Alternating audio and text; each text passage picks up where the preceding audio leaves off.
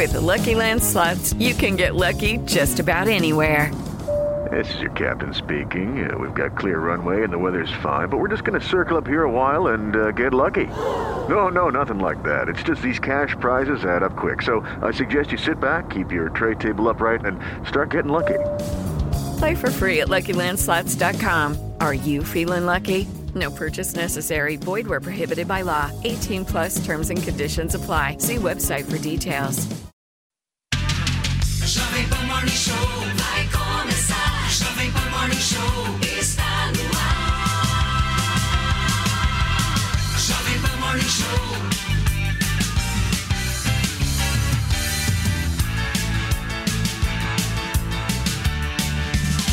Jovem Pan Morning Show.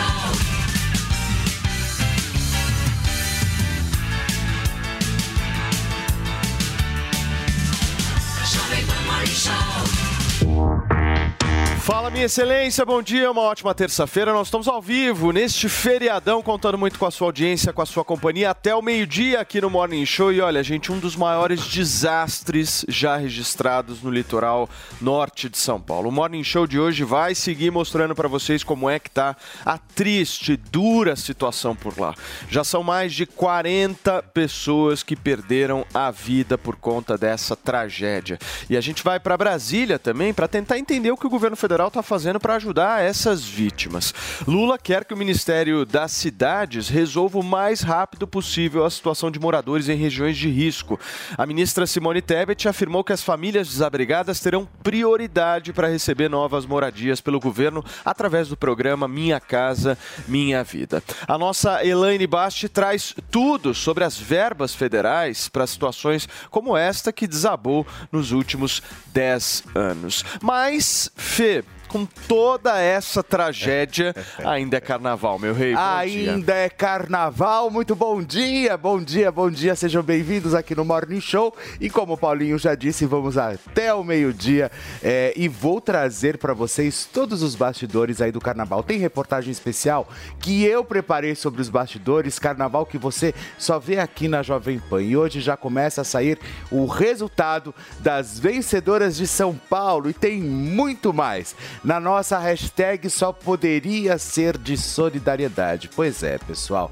É ajuda vítimas. Essa, na verdade, é a nossa hashtag de hoje. Ao longo do programa, a gente vai mostrar como você pode ajudar quem perdeu tudo nessa tragédia. A Paula Nobre está aqui com a, estará aqui com a gente para explicar se ainda tem risco de mais chuvas e novos deslizamentos e por isso fique ligadinho, a hashtag é ajuda a vítima, usa e abusa sem moderação. Muito bem, Fê. Vamos direto para São Sebastião, gente, porque a Defesa Civil confirma 40 mortes no litoral norte de São Paulo. 39 são de São Sebastião e uma criança de 7 anos morreu em Ubatuba. São mais de 1.730 pessoas que estão desalojadas no momento e 766 pessoas desabrigadas. A Beatriz Manfredini está conectada e trabalhando, fazendo um trabalho digno de muitos elogios. Bia, parabéns pela sua atuação ontem. Pé no barro, ao vivo no 3 em 1 junto com a gente. Bom dia, querida. Eu quero entender quais são as atualizações aí de ontem para hoje. Oi, Paulo. Bom dia para você, para todo mundo aí no Morning Show. Obrigada. É, a gente tem uma atualização triste, na verdade, que acaba de ser feita pelo governador de São Paulo, Tarcísio de Freitas, pelo prefeito de São Sebastião, Felipe Augusto. Nós temos agora 45 mortos no total, em decorrência dessas fortes chuvas aqui no litoral norte. 44 são aqui em São Sebastião e nós temos aquela em Ubatuba, daquela criança de 7 anos também, que a gente já contou a história aqui, que é, acabou falecendo em um deslizamento de terra. Para a gente entender um pouco melhor a situação, principalmente aqui de São Sebastião, a cidade que foi mais prejudicada por essas chuvas, eu estou aqui com o prefeito da cidade, Felipe Augusto, que gentilmente nos atende agora de manhã. Prefeito, bom dia. Então esse número ele foi atualizado agora. O que, que a gente pode esperar de pessoas desaparecidas? Como que é o tal trabalho de resgate neste momento? Bom dia. Infelizmente a situação ainda é extremamente crítica e nesse momento confirmam-se 44 óbitos aqui na cidade de São Sebastião. Quatro óbitos foram encontrados agora no bairro de Boiçucanga, aonde também nós temos operações de busca e salvamento.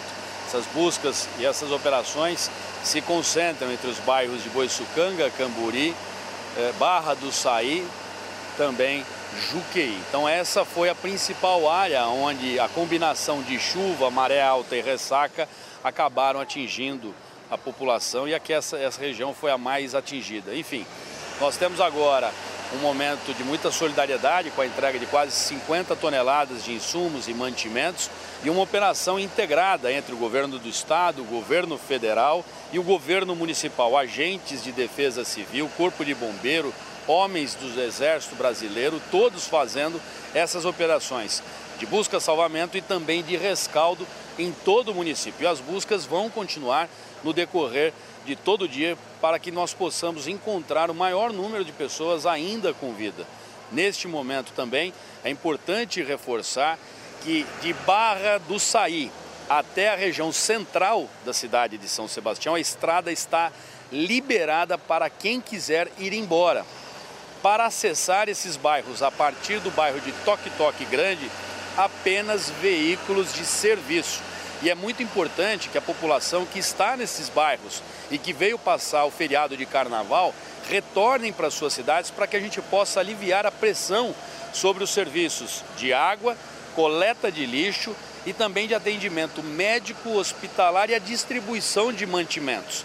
Vou registrar também a importância de que essa saída seja feita da maior, da, com a maior brevidade possível, porque o ponto de, de problemas na rodovia está no bairro do Toque Toque Pequeno e esse ponto pode entrar em colapso e necessitar de intervenções mais específicas, o que vai provocar um bloqueio e que não teremos aí a previsão de liberação de novo desses veículos que estão ali presos entre Toque Toque Pequeno e Barra do Saí.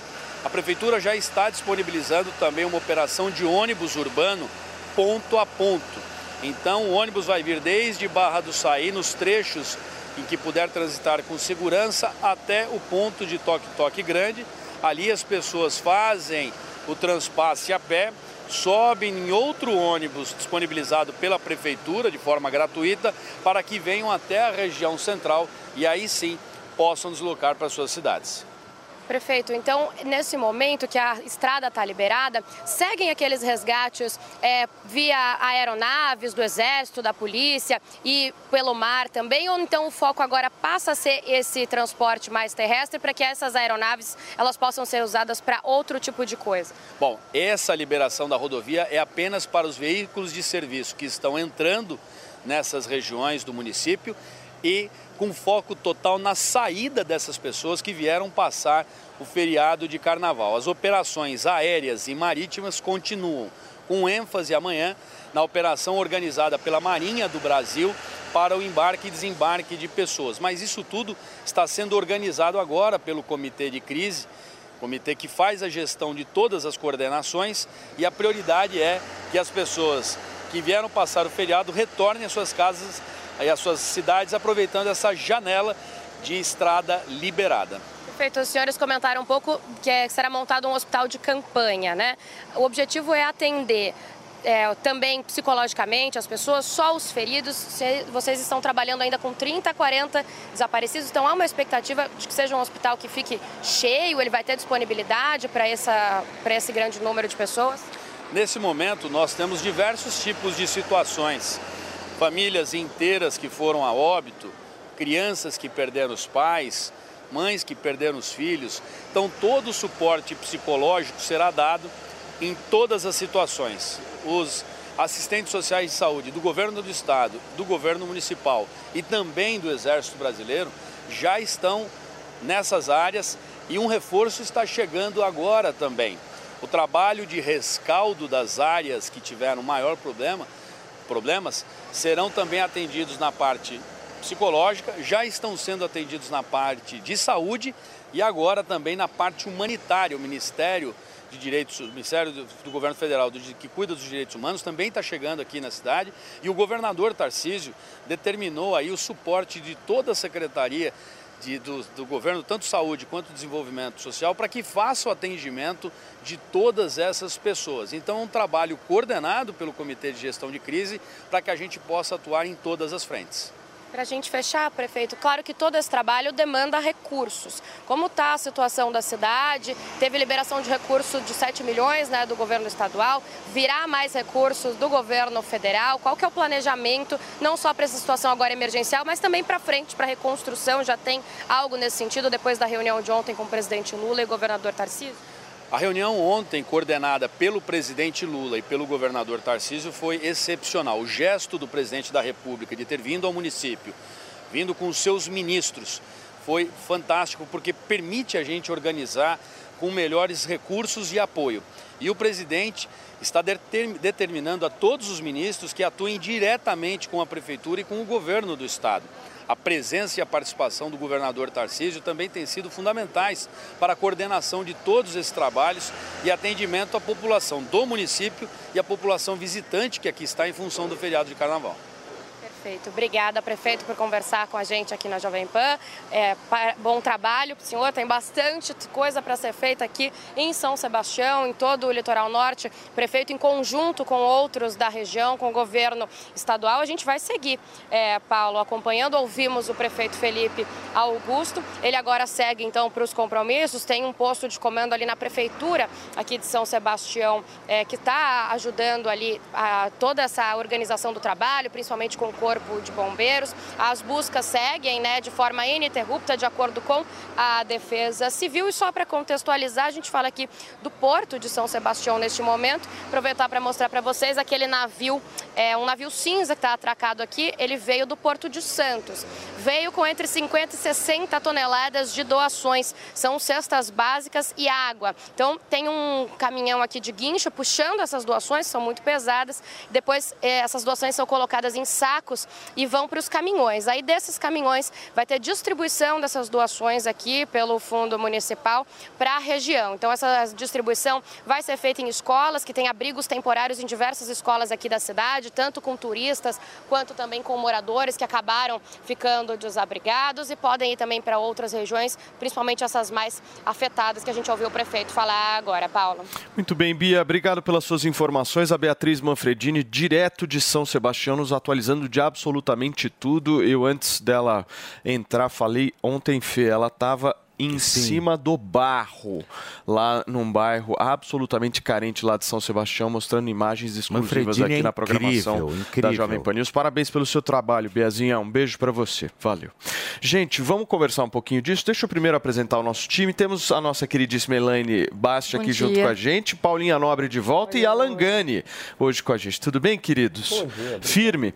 Paulinha, pelas imagens, o tempo está um pouco melhor, O certo? tempo está um pouco melhor. É o que a previsão, é o que a previsão previa. É até um pouco redundante falar sobre isso, mas a gente, primeiramente, bom dia para Bom vocês, dia. gente. Mais Bom uma vez aqui dia. com vocês, aqui nesse sofá maravilhoso. É, você Enfim. abrilhantando Ah, aqui, que né? isso, Mais um vocês que dia. abrilhantam esse programa. Enfim, assim como a previsão já havia alertado, a condição era de tempo um pouco melhor na região sudeste do país, em áreas litorâneas, especialmente no litoral norte de São Paulo. Ontem a gente havia comentado sobre isso também, sobre a passagem dessa frente fria, que ela se afastaria aqui da costa da região sudeste do país, especialmente falando também sobre o litoral norte de São Paulo. Não teríamos, não teríamos mais tantas instabilidades, mas tivemos chuva sim, tivemos chuva de fraca a moderada intensidade na noite de ontem. Houve um ou outro deslizamento de terra ainda. Ainda houve alguma condição um pouco mais perigosa por conta dessa chuva, porque era justamente o que a gente alertava. Mesmo que essa chuva viesse de forma um pouco mais fraca, essa chuva era perigosa, porque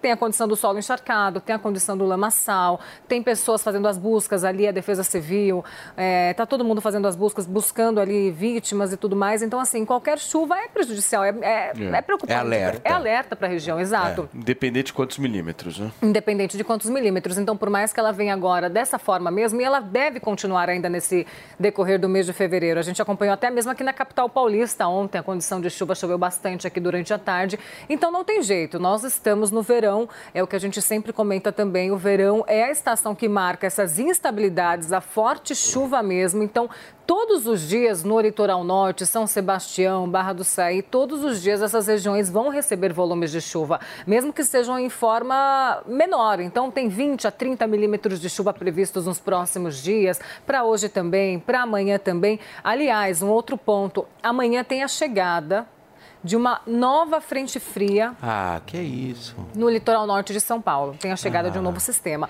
Esse sistema, a meteorologia, os modelos meteorológicos não estão prevendo que esse sistema será semelhante ao sistema que aconteceu. Porque, no caso, aquele sistema que a gente viu que provocou aquela frente fria que provocou toda essa chuvarada na região Sei. do litoral norte de São Paulo, ali em áreas litorâneas, até mesmo no litoral sul, Sei. essa frente fria foi mais diferenciada. Ela teve um poder maior porque ela se juntou com outros sistemas, como a gente conversou aqui ontem.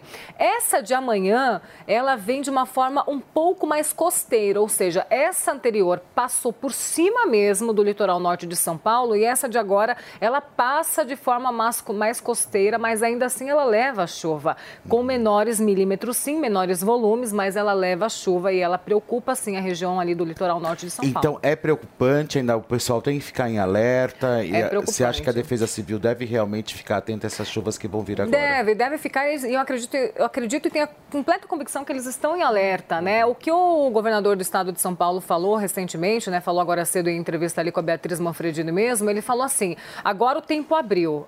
Esse é o ponto. O tempo abriu, então você que precisa regressar, voltar para a capital paulista ou ir sentido a, a sua região, agora é o momento de você regressar. Agora é o momento também da Defesa Civil, eh, da operação seguir firme, forte, para conseguir aproveitar esse tempo firme. Tudo tem que acontecer nesse E tempo. as estradas estão abrindo agora, né? E as pouco estradas, a pouco. a pouco a pouco, exato. E é justamente esse tempo firme que ajuda, porque na chuva, no lamaçal, mais terra deslizando, mais terra caindo ali na região, é mais complicado ali para você conseguir é, conduzir essa operação toda. Então, esse tempo firme de hoje. De ontem também, de amanhã cedo, é, tem que ir aproveitando esses pequenos momentos para conseguir fazer essa operação funcionar. E temos São 500 mil supermercados. turistas para voltar. É, e temos supermercados com filas homéricas, né? Exato. gigantescas, as pessoas com receio de desabastecimento. A situação é muito crítica. Exatamente. A gente aqui, obviamente, do estúdio tem uma outra análise, mas quem está lá no pé, no barro, está realmente sim. absolutamente É desespero, é desesperado. causa, é guerra, né? E é uma guerra que você tem que lutar contra o fenômeno, né? Porque não É. existe, né? E não tem classes, um né? E assim, Fê, não consegue sair, não tem água, falta Exato. alimento, começa nessa a bater um fila, desespero, Nessa né? fila tem quem tem o pobre, tem o rico, tá É. todo mundo nessa mesma fila do supermercado, né? Eu acredito que nas redes sociais de vocês também, nas, na minha pelo menos, no meu Instagram, eu tenho amigas assim com uma ótima condição financeira em fila de supermercado, é aí. assim, saindo no lamaçal para buscar água com o marido. Então assim, é Filas de cinco horas. Exato, então afetou todo mundo, não teve classe social. Elaine, eu vou pegar aqui dois posts que eu quero lançar uma discussão aqui sobre toda essa situação que a gente está vivendo. Um post do Boulos e o outro post do Flávio Bolsonaro. Pegando aí justamente os dois lados da história. O Boulos fez um post mostrando o Bolsonaro no jet ski. Falando que o Bolsonaro não tinha é, compaixão com as pessoas, que ficou lá no jet ski enquanto as chuvas na Bahia aconteciam e tal, em- em Pernambuco, enfim. E o Flávio Bolsonaro pegou um e fez um post é, dizendo que o Lula mandou 2 milhões de reais para as chuvas, enquanto a Cláudia Raia, por exemplo, recebeu 5 milhões de reais de lei Rouanet. Como é que você vê a politização dessa situação que a gente está vivendo hoje?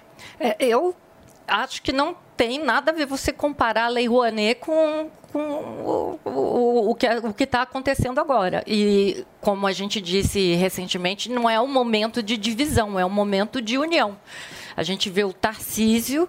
É, né, do- do- do- é, junto com o Lula, mostrando uma cena maravilhosa de, de ontem, me comoveu, os dois se abraçando.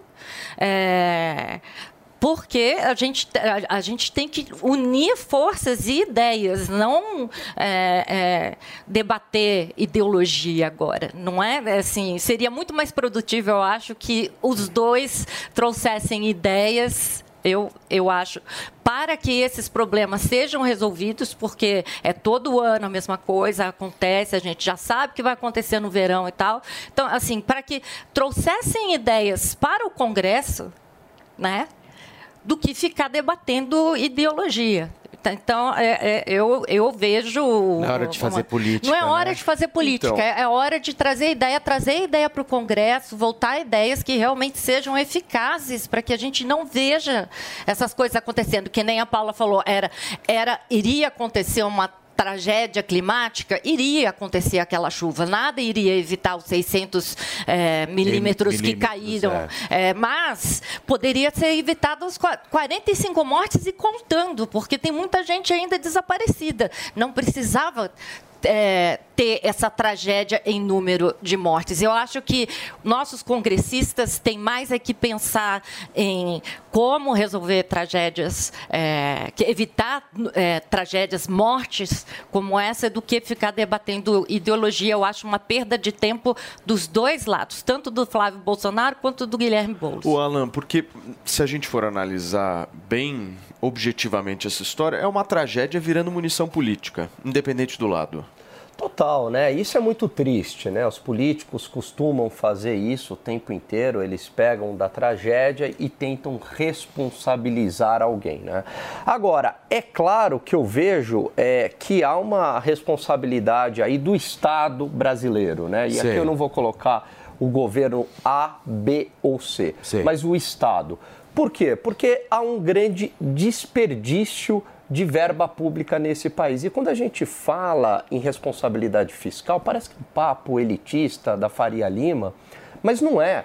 O orçamento do governo ele é limitado, porque a renda na sociedade é limitada. Então vai lá, o governo ele tem basicamente 34%, ali ele tem um orçamento limitado. Então significa que mais dinheiro para comprar cadeira para um ministro do TST de 6 mil reais, por exemplo, é menos dinheiro para ajuda humanitária. É tão simples quanto isso. Quer dizer, mais dinheiro para uma área é menos dinheiro para outra matemática, área. É né? matemática. E aí, é, quais as escolhas que a gente quer fazer? Este é o ponto. né? Então, existem gastos que são completamente ineficientes e gastos que precisam. Né? Então, nesse sentido, eu acho que pegar esse caso, Flávio Bolsonaro, fazer um, um espetáculo né, em relação a isso, politizar o Flávio Boulos também não é hora. Né? Mas eu acho que vale a reflexão de que mais dinheiro, a renúncia fiscal da Lei Rouanet é menos dinheiro. Então, quais as escolhas que a gente quer fazer enquanto sociedade? Esse é o ponto, porque o, e, e essa questão é crucial. Não tem dinheiro para tudo. O orçamento é limitado. Então, como é que a gente vai alocar? Então, por isso que eu acho que tem áreas do governo que dá para enxugar gasto, que dá para o Estado ser mais eficiente e o Estado ser mais presente com gastos aonde precisa, como é um caso desse. Mas Agora- quando a gente fala também de, de gastos, enfim, dessa questão toda, mas também tem uma falta de interesse muito grande também, né, do governo, claro. eu acho que durante todo esse tempo, de não querer realmente tentar exercer essa função e resolver o problema. Mas, Felipe, é isso que você está falando, porque são coisas de, de, de, de mais de quatro anos. São investimentos que duram mais do que uma eleição. E aí, é, você faz os investimentos e você não, não, não vai ter para entregar aquela obra de- no momento da eleição. São investimentos de, de longo prazo que têm que ser feitos. É uma política que tem que ser de país. Né? Eu acho que exatamente por isso é, a, a gente não vê é, isso Agora, cá entre nós, 2 milhões de reais liberados é pouco dinheiro, né? Eu também achei. 2 milhões é pouco dinheiro. Pouco é dinheiro. Só, só uma Cá continha. entre nós aqui, uma continha muito que eu estava fazendo aqui bem simples, tá? Ah, o déficit habitacional hoje de São Sebastião é de 5 mil casas, moradias. Quer dizer, para você tirar essas pessoas de áreas de risco. É, entregaram 50 no ano passado, são 5 mil. Uma casa popular custa 100 mil reais. Então você precisa de 500 milhões de reais para você resolver o problema da moradia, para tirar as pessoas de área de risco. Vamos dizer que custe 50 mil uma casa popular, 250 milhões de reais. É, é- é dinheiro, quer dizer, e os, os valores que estão sendo anunciados, a gente tem que colocar em proporção, não é muito. É então, isso que mas você eu falou. queria, por exemplo, ver um poder público, o Lula pegar o Tarcísio e tal, chegar e falar o seguinte, ó, tô cortando aqui para jogar o dinheiro aqui. É isso. aí. É isso que eu queria É isso ver, É isso. entendeu? É isso aí. É isso. Eu queria ver isso assim, ó, esse ano não É vai isso ter aí. essa festa aqui, Isso ó. É, eu e vou não um pegar esse bilhão dinheiro É e isso. vou No Ministério da Cultura, né? É isso que eu acho que tá faltando. É. e explicar para a sociedade, ó, estamos cortando aqui, agora É. o dinheiro vai para aí, porque está precisando. quem vai reclamar disso, Exatamente. entendeu? Agora, criar mais despesas ainda é aquilo que o Alan falou, né? É um caminho sem volta, né? Porque a gente vai endividando o país, endividando, endividando, endividando, quer fazer tudo, só que a conta não fecha. É, a dívida nos últimos quatro anos, a nossa dívida pública só cresceu. Então, hoje a gente está com o orçamento no vermelho. É, a gente tem um déficit altíssimo. É, é que nem o orçamento de casa. Quatro anos se endividando, você está no vermelho. Quanto mais dinheiro você precisar do banco para resolver o seu problema, mais o banco vai te cobrar juros, porque o gerente do banco sabe que você está se enrolando há quatro anos com esse orçamento do vermelho. E quem no fim vai pagar esses juros mais altos, altos somos nós. Porque quem paga essa conta, no fim, é, é a gente que paga esses juros altos para rolar dívida brasileira. Então, é isso é que- que a gente tem que pensar. Vai colocar dinheiro em um ponto de onde vai tirar. Porque fazer mais dívida, o país já está ficando no talo. Já, Não, e já- assim, por exemplo, já tá no vermelho. uma liberação de 2 milhões, é a mesma coisa que nada ali. Não. É. Não, se você for prestar atenção, 2 milhões, 2 milhões. nada. É prêmio de reality show. É, verdade. É, é. Essa é a grande verdade. Parabéns pra Thelminha. Hã? A Thelminha. É, a Thelminha. Thelminha ganhou 2 milhões, entendeu? Turma, nós estamos ao vivo aqui na Jovem Pan nesta terça-feira de carnaval, de feriado, ao vivo, contando muito com a sua audiência. São, são 10 horas e 26 minutos. E se eu te disser que existe uma grande oportunidade para você faturar no mundo digital? Não precisa de seguidores nem de experiência. O curso Empreendedor Digital vai te ensinar em sete módulos todas as ferramentas para trabalhar, ou como afiliado ou como criador de produtos digitais. E não importa a sua profissão, você pode monetizar seu conhecimento. Garanta essa oportunidade. Acesse agora niucursos.com.br e se inscreva. Aí, tá embarcando no mundo de apostas esportivas e não sabe por onde começar? Então conheça o vaidebob.com. Simples, fácil e intuitivo, o site te oferece as melhores odds do mercado. E tem mais. Nas redes sociais, arroba vai de Bob, você tem postagens diárias sobre as principais disputas e dicas para fazer aquela fezinha. Muita gente acha que apostar é um bicho de sete cabeças, mas agora que você tem o Vai de Bob, fica relax. Então já sabe, na dúvida, vai de Bob. Informação e opinião. Jovem Pan News. Você já ouviu alguém chamar uma empresa de unicórnio? Unicórnios são empresas avaliadas em mais de um bilhão de dólares. Já imaginou investir numa empresa com esse potencial? Então junte-se à Jovem Pan na caçada do próximo unicórnio. Chegou Unicorn Hunters, o reality show que é sucesso nos Estados Unidos e na América Latina, agora no Brasil e aqui na Jovem Pan News. Unicorn Hunters. Assista, faça sua avaliação e acesse unicorn.com para investir no próximo unicórnio. Unicorn Hunters. Todo domingo às 5 e meia da tarde na Jovem Pan News e na Panflix, onde e quando você quiser. Sempre que algo nos emociona, nossa primeira reação é compartilhar com quem gostamos. Essa é a receita de sucesso do restaurante Trebiquieri, recomendando e sendo recomendado há mais de 10 anos. Venha nos visitar. Reservas pelo telefone 11 3885 4004 ou no nosso site trebiquieri.com.br. Agora na Jovem Pan, Sociedade Sociedade Digital. Com Carlos Aros e André Miceli. Como a tecnologia está transformando a indústria do turismo, um setor que movimenta bilhões de dólares anualmente. Quem nos ajuda a entender este processo é Eduardo Peluso, convidado do Sociedade Digital. Eu acho que as tendências que a gente ainda não está acompanhando são tendências que começaram mundo afora, né? Porque no Brasil a gente demora um pouco mais para perceber essas coisas, mas em cidades inteligentes, né, em destinos mais tecnológicos como o Japão, a Coreia do Sul, os Estados Unidos, a gente já percebe que os hotéis, que as agências já estão tomando um novo rumo, já estão tomando um norte de, de, de investir em tecnologia tecnologia para otimizar, tanto em questão de atendimento, né, facilitar a questão de check-in, facilitar a questão de, de transporte de bagagem, né, com a questão dos robôs nos hotéis, é, quanto em relação à questão de pagamento, que é uma dor de cabeça que incomoda muito, né, porque todo mundo quer viajar, todo mundo quer aproveitar, mas na hora de pagar as pessoas não querem se estressar, elas querem que seja um pagamento fácil, otimizado e que seja uma coisa rápida. A entrevista completa com o Eduardo Peluso, especialista em turismo, você confere no canal da Jovem Pan News no YouTube ou no Panflix. Você ouviu Sociedade Digital com Carlos Aros e André Miceli. De desastres, ele desabou. É, estamos falando de governos diferentes, de partidos diferentes. Deixa eu só receber, Elaine, quem nos acompanha pelo rádio, são 10 horas e 30 minutos. Para vocês que chegaram agora, sintonizaram na Jovem Pan, a Elaine está explicando um pouquinho ao vivo aqui no Morning Show sobre todos esses investimentos e principalmente a queda do número deles ao longo aí dos últimos 14 anos. né? Exatamente. Fa- E aí até de- destacar, não é parte de partido X, culpa de partido X.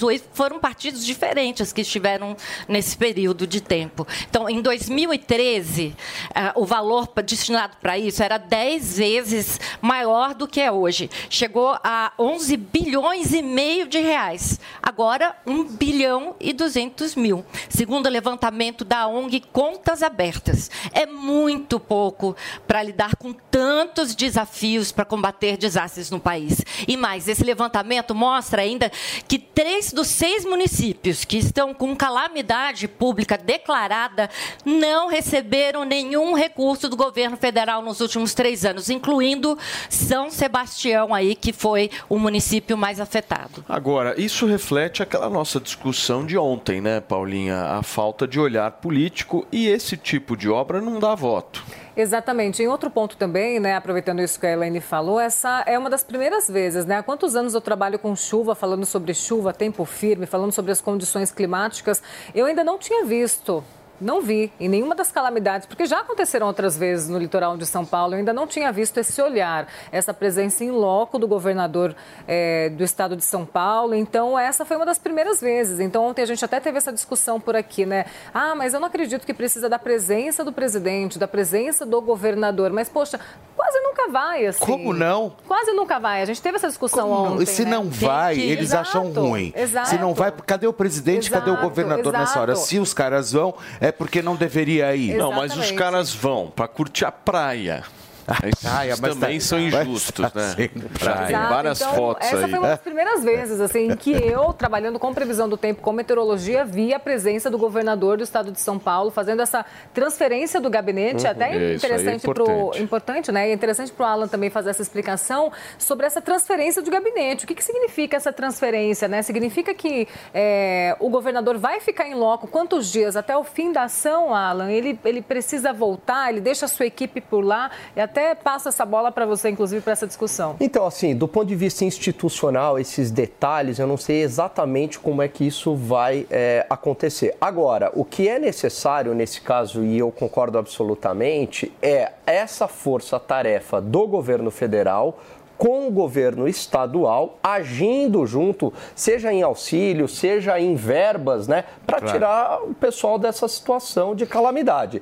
E o mais importante, eu acho, é que é um haver um plano daqui para frente para que isso não se repita. É claro que a chuva, ela vai acontecer. Opa, derrubei aqui. A chuva é vai assim acontecer é, no próximo verão. É inevitável isso. Agora, como lidar com as consequências, que é o mais É importante. porque a chuva acaba sendo a desculpa. Exatamente. A chuva acaba sendo a desculpa, mas, mas a quantidade de milímetros. É, sempre- mas a, sempre mas a mesma- Mas a região não está, nenhuma região do Brasil, É. eu já ouvi muito isso falar, né? Nenhuma região do Brasil está preparada para essa quantidade de milímetros. Nossa, pode colocar qualquer região, a mais desenvolvida, ela não está preparada para 600 milímetros. Ok, realmente é uma quantidade de milímetros muito alta mesmo, mas não tem nenhuma ação, não tem uma É. operação. Tem que estar preparado para tudo. Tem, Exato. Quando você tem planejamento, você tem, que- é a você palavra. tem que estar preparado para É, mas absolutamente no Brasil, tudo. É isso aí vocês também Pois estão é, pedindo o, muito. o É. Instituto de Pesquisas Tecnológicas da USP fez um mapeamento dessa nossa área litorânea e, e- e indicou para os prefeitos na época onde que estavam as regiões de mais alto risco, risco de alagamento, onde que deveriam ser feitos eh, trabalhos maiores para prevenir eh, tragédias grandes. Só, só Santos e São Vicente pelo que eu me informei, seguiram o que estava nas recomendações do IPT da USP. E a gente não ouve falar de, de- de grandes tragédias nessas áreas. Gente, vamos dar uma refrescada um pouquinho nessa conversa, Fê, porque eu quero babado e você tem um bom agora. Olha só, vamos lá, olha. Vamos falar das musas carnavalescas que causaram na avenida. Para começar, Adriane Galisteu desfilou na comemoração de 100 anos da Portela vestida de águia. Pois é, colocou o deliê de fora e se jogou na avenida, toda trabalhada no azul, na transparência e na pedraria. Longe da folia, longe da folia, há seis anos, a gata voltou com tudo. Essa foi a história de Adriane Galisteu, ontem empenhadíssima na nossa Portela. Portela que é essa que recebeu Adriane Galisteu, sendo uma das rainhas de bateria de ontem, que estava lindíssima. Um beijo, Adriane, que há poucos dias esteve aqui conosco. O Fê, outra Morning que Show. arrasou foi a Sabrina, né? Não, a Sabrina é icônica. Quando a gente fala de Sabrina, a gente vai para um outro patamar, que é o patamar do auge, né? Sei lá, alguma coisa que ela conseguiu se colocar. É, porque quando a gente fala de Sabrina, é, tanto o povo quanto a imprensa, qualquer outra questão, espera a Sabrina Sato na avenida. É uma loucura quando essa mulher chega no sambódromo. E ela estava toda de vermelho, né? E estava vestida de dragão. Todo mundo falando, "Ah, ela estava vestida de demônio. Gente, só quero falar uma coisa. Isso não é demônio, pessoal.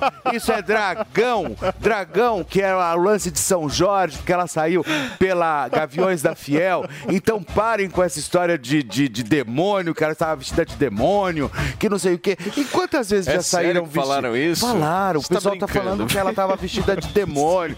Evangélicos foram lá, começaram a detonar ela. Eu falo, gente, mas espera um pouco. Quantas pessoas, quantas musas, quantas mulheres já saíram vestidas de demônio também, né? Então a gente tá falando de carnaval, brincadeira. E a fantasia foi uma referência, inclusive, ao dragão derrotado por São Jorge, que é do santo padroeiro do Corinthians, que na qual ela saiu, né? E isso deu o que falar perante o povo religioso.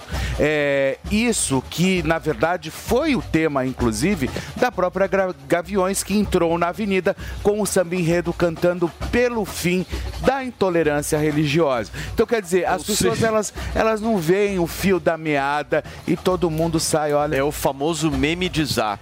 meme de Chegou zap. o meme de é verdade. zap. Ah, ela tá vestida de demônio. Não é demônio, gente, é dragão. Dragão é outra história, outro rolê. Turma, são 10 horas e 37 minutos para vocês que nos acompanham aqui na programação da Jovem Pan. Olha só quem voltou Quando esse aqui, homem chega, levanta. Felipe A audiência levanta quando esse homem Já que nós chega. estamos falando de dragões, não é, Fê? Vamos falar de coisa boa. Vamos colocar fogo na Vamos galera. botar fogo na galera. Afinal de contas, hoje é carnaval, tá todo mundo mais light hoje. Tentando, né? Com esse noticiário Tentando ficar tenso. light, é verdade. Mas tem muita gente curtindo também o carnaval, descansando um pouco para retomar a semana. E a gente sempre tá trazendo aqui no Morning Show de um jeito que eu acho muito legal, Fê, porque tem muita gente que tem muita vergonha de falar sobre esse Exatamente, assunto, cara. certo? Exatamente, Muita Paulo. vergonha. E eu acho que a gente está tratando esse tema de um- com uma seriedade que exige, mas ao mesmo tempo com uma leveza importante. Leve, porque- Que é o seguinte: Que as pessoas não falam desse tabu, né? todo homem precisa ter uma vida sexual ativa bacana, cara. Todo Com homem certeza. e toda mulher, né? Exato. Sem dúvida. Mas nesse caso específico, a gente vai falar com os homens, certo? Então, olha, olha que interessante isso que a gente falou, né? É, a gente está trazendo aqui o Max Viril, que é um produto natural. Tá um sucesso, hein, Tá Donato? sucesso, meu. Aconteceu tanta coisa ontem que vocês não têm noção. Sério? Sério. Pleno carnaval, a galera ligando pra querer resolver o problema da saúde sexual. Você tá brincando? E você não sabe, tem muita mulher ligando. Olha que interessante. Não, não é possível. Muita mulher ligando pra ajudar o parceiro. Não é possível. É verdade, as mulheres ligam pra comprar o Max Viril pra ajudar o parceiro. Olha que legal É muito isso. legal isso. é isso. legal, meu. Eu tenho muita surpresa com o Max Viril, né? Ah. Primeiro que eu vejo muita gente jovem ligando, porque tem muito jovem com problema de ejaculação precoce. Eu vejo muitos homens que são casados que estão perdendo a libido e muitos homens que já começaram a perder a produção de testosterona e que acabam ligando porque a potência vai sendo afetada também, Sim. né? Então, é, quando a gente fala de tabu, Eu quero ajudar a quebrar esse tabu. Gente, olha, eu vou falar aqui, ó, tete a tete com você, que tá ouvindo pela rádio 109, 100,9 ou pelo, pela internet. Eu já brochei, ok? Ah, não é possível. Não, ô, Donato, Então- deixa, deixa eu te falar. Você já broxou? Donato? Já brochei e tem muito homem que já Mas brochou também. qualquer dia você tem que vir fazer um programa pra contar disso. pode ser. Não, mas, calma. Mas o objetivo não é esse. O objetivo é falar o seguinte: isso é um tabu, mas ele precisa ser quebrado, porque enquanto o homem não assume que está com esse problema, ele não busca uma solução. E o homem tenta ficar arrumando desculpa. Então, o que eu quero convidar você, meu amigo, que está ouvindo a gente agora é: pare de arrumar desculpa e busca uma solução. A solução melhor que você vai encontrar é o Max Viril, porque o Max Viril foi produzido a partir de nanotecnologia. São nutrientes naturais que vão ser absorvidos rapidamente pelo organismo. Ele já faz a função na primeira relação sexual. Você toma uma cápsula 20 minutos antes da relação, ele vai fazer o efeito do famoso azulzinho, só que ele é natural. Ele e não nós sabemos que no. Brasil o que mais gasta, principalmente quando você vai lançar um produto, é a pesquisa. Dúvida. Exatamente. Pesquisa é um negócio que envolve milhões de reais. Milhões. Então, quer dizer, Exatamente. ou seja, o, pro- o produto é bom. É muito bom porque a gente buscou uma tecnologia que pudesse ser absorvida rapidamente e pudesse ajudar o homem a ter uma maior potência através de uma vascularização maior da região eh, peniana. Então, o, o Max Viril, ele, tem, ele é um vasodilatador, só que ele é um vasodilatador que não dá batedeira no coração. Tem que deixar série de claro que não é medicação. Não é medicação, é um produto natural e pode ser usado principalmente por pessoas que usam outras medicações. Então, meu amigo, se você tem diabetes, se você tem pressão alta, se você vai sair no usar. carnaval, pode usar o Max Viril. É um produto natural e eu quero recomendar que as pessoas já comecem a ligar no 0800 015 1313, porque hoje eu vou levantar e vai Não, ter calma, promoção. não, você não vai levantar hoje, eu não. gosto, Calma, eu gosto calma. de quando você levanta. Calma, calma. Tá bom, tô calmo, tô calmo. vou Não, hoje não levanta, porque Não ontem pode. eu traumatizei. Não levanta, não. Fica sentado aí. Eu quero saber o seguinte. Eu gosto quando ele levanta. Calma, Felipe Campos. Se ligarem agora no 0800 015 1313, qual é a promoção? vão adquirir o Max Viril pela metade do preço. Cinquentão. Já é uma promoção incrível. Não, não, senhor. Não, não senhor. Não vai ser 50. ah, Você tá fez louco? 60 ontem. 50%. É, Mas hoje é é feriado. carnaval. Não, 60, hoje é carnaval. Tá hoje bom. deu Carnaval. 60 off ontem. Então, mas 60. deixa eu falar uma coisa. Eu vou. é, aconteceu um negócio muito louco. Hum. Teve pessoa que ligou e não conseguiu participar da promoção porque acabou o lote. Ué, mas então então hoje agora. eu vou limitar. Para 400 pessoas. Oba! Atenção, Brasil! Vou levantar. 400 pessoas. Uma levantadinha rápida. Levanta. 400 Max- pessoas Max vão poder Viril, adquirir Max Viril levanta. com 60% de desconto e eu vou mandar de presente esse produto que é fantástico. É o Max Viril 400 Control. pessoas. 400. Hoje eu vou arrebentar, meu. 015 1313. Maravilhoso. 60% de desconto mais o brinde, Felipe Mais o Campos. brinde Max Viril. pra levantar Pra levantar absolutamente Que vai tudo. acabar com a ejaculação precoce. É isso. Se eu tiver tempo, eu vou cantar até marchinha de Não, não, carnaval não. hoje, hein? Calma. Você tá me traumatizando muito. Tá bom, Mas vou devagar, eu vou quero devagar. falar para as pessoas ligarem no 0800 015 1313. Esse é o número. Liga agora para vocês adquirirem esse produto sensacional com 60% de desconto. Querida. Valeu! Turma, vamos girar o assunto por aqui. São 10 horas e 42 minutos. A gente vai falar um pouquinho do que agora, Fernandinha? De economia? Vamos falar de economia? As notícias, elas também estão um pouco difíceis, viu, turma, em relação à área econômica. Porque, segundo a Serasa Experience, o número de falências de empresas em janeiro aumentou em 80% nos últimos dois anos. 72 empresas pediram falência no mês passado. E daqui a pouquinho a nossa Elaine Blast, né, Fê, vai Foi. trazer todas as Elaine dificuldades aqui para gente em relação às pequenas e médias empresas, mas também em relação às grandes, certo, Elaine, que estão tendo problema. Exatamente. É um problema que não é só pequenas e médias empresas estão enfrentando, é, as grandes também, por exemplo, a Tok Stock, ela é, é mais uma das grandes empresas, empresas do varejo que passam por um momento é, ruim no país, com troca de administradores e renegociação de dívida. A gente, exatamente, a gente viu aquele escândalo das lojas americanas, que tinha um rombo de 20 bilhões de reais em inconsistências contábeis no balanço que Entre aspas. entre aspas, que surpreendeu todo mundo e de repente essa dívida aí apareceu no balanço. Isso prejudicou muitas outras empresas. As lojas Marisa tentam agora renegociar 600 milhões de reais em dívidas com bancos enfrentando aí uma grande crise financeira. A Oi saiu de uma recuperação judicial em dezembro. A Livraria Cultura entrou em falência que acabou sendo agora revertida pela justiça. A indústria Pan da minha infância, da sua infância, não sei, você é mais jo- jovem do que eu, Não, mas mas a indústria certeza. Pan de chocolates é também foi à falência. Ela é muito jovem. Que mentirosa. Você não conheceu, né, o cigarrinho de chocolate? Ah, claro. Conheci as moedinhas, mas Ah, não de lá. Guarda-chuvinha de chocolate, nada disso. 18 anos aqui não dá. É, Sou de é. 93. Foi muito infância para mim. E, enfim, entrou em falência. E só para deixar claro, gente, que o que aconteceu com as americanas é diferente do que tem acontecido com essas empresas.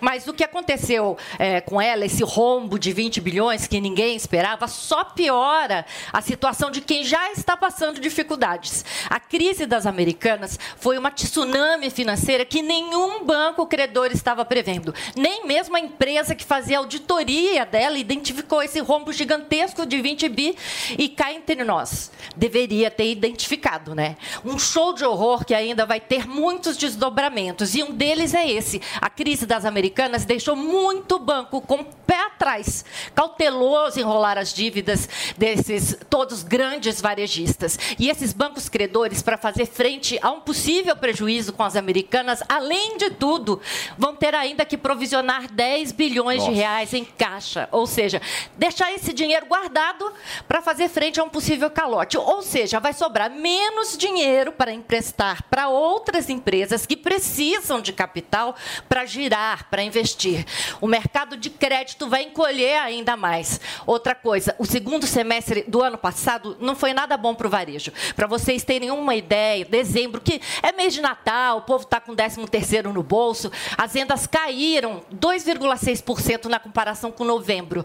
Sete de oito setores do varejo pesquisados tiveram queda de vendas. A Tok Stock, por exemplo, esperava vender muito, exemplo do que aconteceu em 2020. Lembra? Muita gente fazendo home office, né? montando escritório, comprando mesa, cadeira para colocar em casa, mas esse crescimento não aconteceu nem em 2021 e nem em 2022. E some-se a tudo isso os juros altos que temos no nosso país. Eu conversei com alguns economistas, entre eles o Sérgio Vale, da MB Associados, que me disseram que essa situação vai afetar o crescimento do país, que nas projeções para esse ano já não é lá essas coisas. 0,76%. Ou seja, mais dificuldades, mais desafios pela frente. Mas essa história da Tokstok aí me surpreende bastante. Eu achei que era uma empresa que estava relativamente bem, Também né? Com tantas, sólida, tantas sólida. Foi uma unidades aí surpresa. espalhadas. Foi né? uma surpresa. Ou seja, estamos ferrados, né, Alan? Porque chove, tá todo mundo falindo. Tem mais alguma coisa boa para vocês Estamos, falarem? Estamos. Bom, mas tudo isso é a fatura aí da, da inflação. E não tá pode mais comprar ligado. móvel, né? É, Essa é tá a grande muito complicado. Eu queria assim, comprar um puff, eu já vou desistir. Uma poltrona, papai, né? Aquela que você estica. Ai, que delícia. É. é, não, enfim. Não é um bom investimento um puff agora. Não, não, péssimo, né? Acho que um bom investimento é. Enfim. É dólar.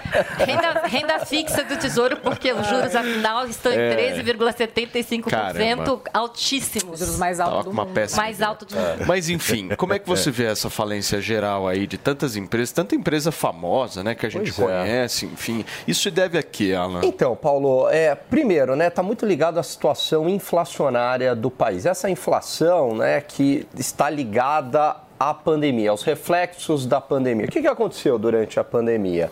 É, houve o fechamento dos comércios, do serviço, da indústria pelas medidas de restrição sanitária. E para as empresas não irem à falência, o que, que o governo fez? Ele abriu linhas de crédito, o Banco Central colocou a taxa de juros a 2%, significa que colocou dinheiro no mercado, colocou crédito no mercado. No processo de reabertura da economia, essa demanda estava reprimida e potencializada pelo excesso de dinheiro. E aí a gente sabe que isso é uma lei econômica. O que, que acontece, Felipe? inflação. Vem a inflação, sobe. Sobe, os preços, né, de maneira geral, eles sobem, né? Isso penaliza a população que começa a lidar com inadimplência, porque houve uma perda do poder de compra, a inflação leva ao empobrecimento. Claro. E para combater a inflação, o que que você precisa fazer? Aumentar os juros. Quando você aumenta os juros, isso tem um impacto para as empresas, porque muitas dessas empresas, elas tomam dívida para pagar dívidas pré-existentes, a rolagem da dívida, né? Só que agora os juros estão mais caros. Então, assim, para a empresa se refinanciar, se torna muito mais complicado. Sem contar que o aumento dos juros penaliza muito o varejo. Penaliza porque boa parte das nossas compras ela é feita de maneira a prazo. O eletrodoméstico, por exemplo, lá, air fry e tal. O Ah, 10 vezes sem juros mexe comigo. Total. Não Total, sei com porque- vocês, mas dá uma mexida. É, você fala, não, cabe no É. orçamento, todo mundo faz esse tipo de conta, né? Cabe no orçamento. É errado, né? Porque você está pagando do mesmo jeito, tem juros. Ou seja, você Mas- ouve o Alan, você não compra nada. Exato. Essa é a grande verdade. Então, né? se ouvir a Paula Nobre e ouvir o Alan, você vai ficar nada. ilhado pobre. Você não compra uma batedeira. Você não compra nada. Ai, Vai. gente, esse sofá tá difícil. tá triste. Que mais, meu querido Alan? Não, aí é isso. Então, assim, aí para a empresa ela tomar o crédito ficou mais caro, para o consumidor tomar o crédito ficou mais caro. Mais caro e restrito, porque por restrito. causa das americanas, Exatamente. o banco falou: É. opa, eu vou emprestar para uma grande varejista, já tive aquele problema com as americanas, não, não é mais Exatamente. assim mesmo, e aí não é mais a, assim não. a cereja do bolo, É. é. que ninguém esperava, quer dizer, a situação externa, macroeconômica já era muito Muito complicada, ruim. vem Americanas. É. Né? E aí a gente tá falando de 20 bi que não estava no balanço e Meio ainda tinha mais PIB. 20 bi do di- de dívida que a empresa reportou, 40 bi mais ou menos no total de dívida. Aí os bancos olham para essa situação e falam, peraí, se aconteceu com a Americanas, por que não com outra empresa, sei lá. né? Será que outra tá com problema? Varejista, Não tá com problema? Uma Marisa, Vai ficar pensando- é. vou restringir o crédito. E aí começa a secar o crédito. Só que Marisa o crédito... com 732 milhões de dívida. Exatamente. E o crédito é o óleo da economia, né? Ele é. ele é o que lubrifica. Então, quando seca o crédito, tem um impacto no crescimento econômico, que é o que o, né, o É porque os juros trouxe. acabam subindo muito, porque afinal os bancos não estão querendo emprestar. Com juros muito altos, as empresas não conseguem se refinanciar, não investem e, obviamente, o crescimento, né? Esse ano a expectativa. Isso aí está no boletim Focus, tá, gente? Não é da minha cabeça, não. É o, é o Banco Central que todo mês faz um levantamento com 30 Projeções. analistas, com, com analistas de banco. 0,76%. É menos de 1%.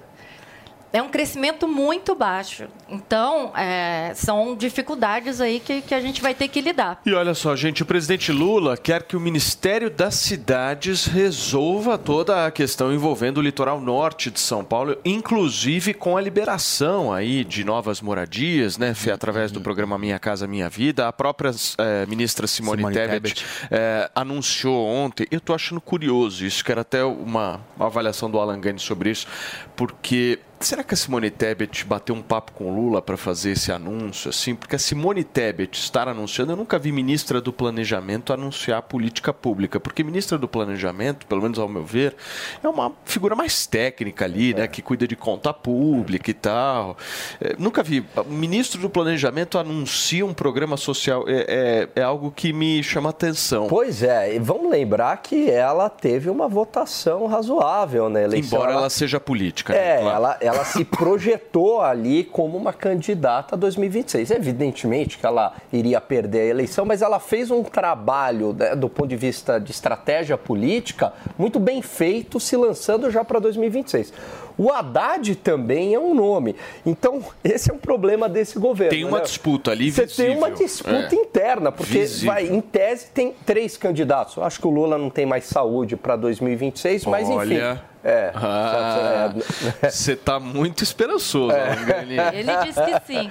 Bom, mas em tese temos três. Tem o Lula, o Haddad e a Simone Tebet. E todos vão E querer o Felipe esse Campos acha que vem Janja. E hein? Janja, concordo Coloca contigo. Janja Acho na história Janja também. Janja, eu acredito nisso. Pra mim já é, tá mais do que previsto En- isso. Então tem to- todo mundo esse, querendo esse protagonismo. Casa da mãe Né? Casa da É. Agora, esse, essa disputa de poder, você também enxerga assim, Elaine, lá internamente, nessa área econômica do governo? Então, o ministro do Planejamento anunciando programa social, o Haddad puxando de um lado, o Lula puxando do outro. É visível isso para você também? É, eu concordo com a Alain. Eu acho que cada um está querendo é, puxar é, notícias boas para sua pasta para para uma próxima eleição, para uma futura eleição. O Haddad vai ter um- um, uma visibilidade muito grande agora em março, quando ele anunciar esse novo pacote eh, fiscal, que está substituindo o teto de gastos, que é por onde a gente pode ver boas notícias. Se tiver anúncio, por, enquanto ele falou da onde eles pretendem tirar as receitas para acertar as nossas contas, o nosso orçamento em vermelho, né? Não falou muito de despesas, mas é onde ele pode brilhar aí em março. Se for um pacote fiscal bacana, se, se é, é, aí o mercado todo já confiante, você começa a ver expectativas de inflação descendo, com expectativas de inflação melhores, a gente pode ter juros em queda já, de repente, no segundo semestre. Juros em queda já ajudam aí na, num- numa retomada de crescimento, quem sabe melhor até do que esse pífio 0,76%, né? Agora, essa história de FGTS é antiga no Brasil, mas eu pelo menos acho que é uma das maiores farsas que existem na política brasileira. Porque o FGTS nada mais é do que você trabalhar, você ganhar o seu dinheiro e o Estado dizer para você, olha, você não pode gastar agora, só quando eu liberar. É isso. É isso. Não é isso? Ou eu tô errado? Estamos sendo Alain? legais com. Estamos sendo Ou legal seja, com é o. Estado olhando para o cidadão e falando o seguinte: você não é capaz. Exatamente. Isso é um negócio que me pega. Não, me pega muito também, Paulo. Quer dizer, é um absurdo, né? Quer dizer, o Estado sabe é, o que ele vai fazer com o dinheiro melhor do que você mesmo.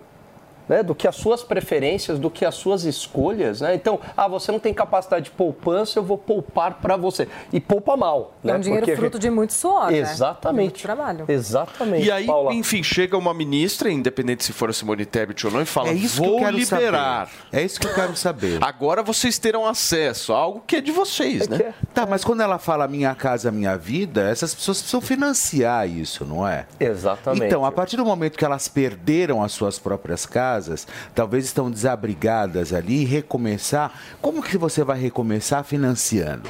É, eles vão praticar juros abaixo do mercado, só que é uma medida Não dá crédito. populista, né? Quer dizer, você vai lá, você dá crédito, você resolve o problema, aí você constrói, tem o dinheiro para construir uma nova casa, mas e aí? Será que essa nova casa vai ser construída numa área de encosta novamente? Que esse que é o ponto, né? Dar o crédito de maneira desordenada é fácil. Te dei o recurso, agora você faz o que você quiser, você constrói, né? Sem, é, sem ah, regulação nenhuma, sem licença nenhuma. Você ficou feliz num primeiro momento, eu capitalizei politicamente. Mas e aí? E quando vem a tragédia, né? Então falta aquilo, aquilo que você falou, Felipe, o planejamento, né? Só que o planejamento, a visão de longo prazo, o crédito de uma maneira sustentável, políticas públicas de longo prazo não dão voto, né? Não dão visibilidade. O que é fácil é ir lá, dar o crédito, pronto, né? E acabou. Ô, Elaine, e semana que vem sai o resultado do PIB do ano passado, né? Qual é a Isso. expectativa? de 2022. Isso. Esse do IBGE. O Banco Central soltou uma prévia, né? Semana que vem sai o resultado do PIB de 2022. É, o PIB, ele é o total é, de, de, de- É o total, o, o quanto que as riquezas de um país cresceram. Sim. É, eu tinha até uns números aqui Daqui a pouquinho a gente exibe esses números aqui para você, É, ao, ao vivo na programação da Jovem Pan. Existem alguns momentos, meu querido Felipe Campos, que a gente precisa entrar, entendeu?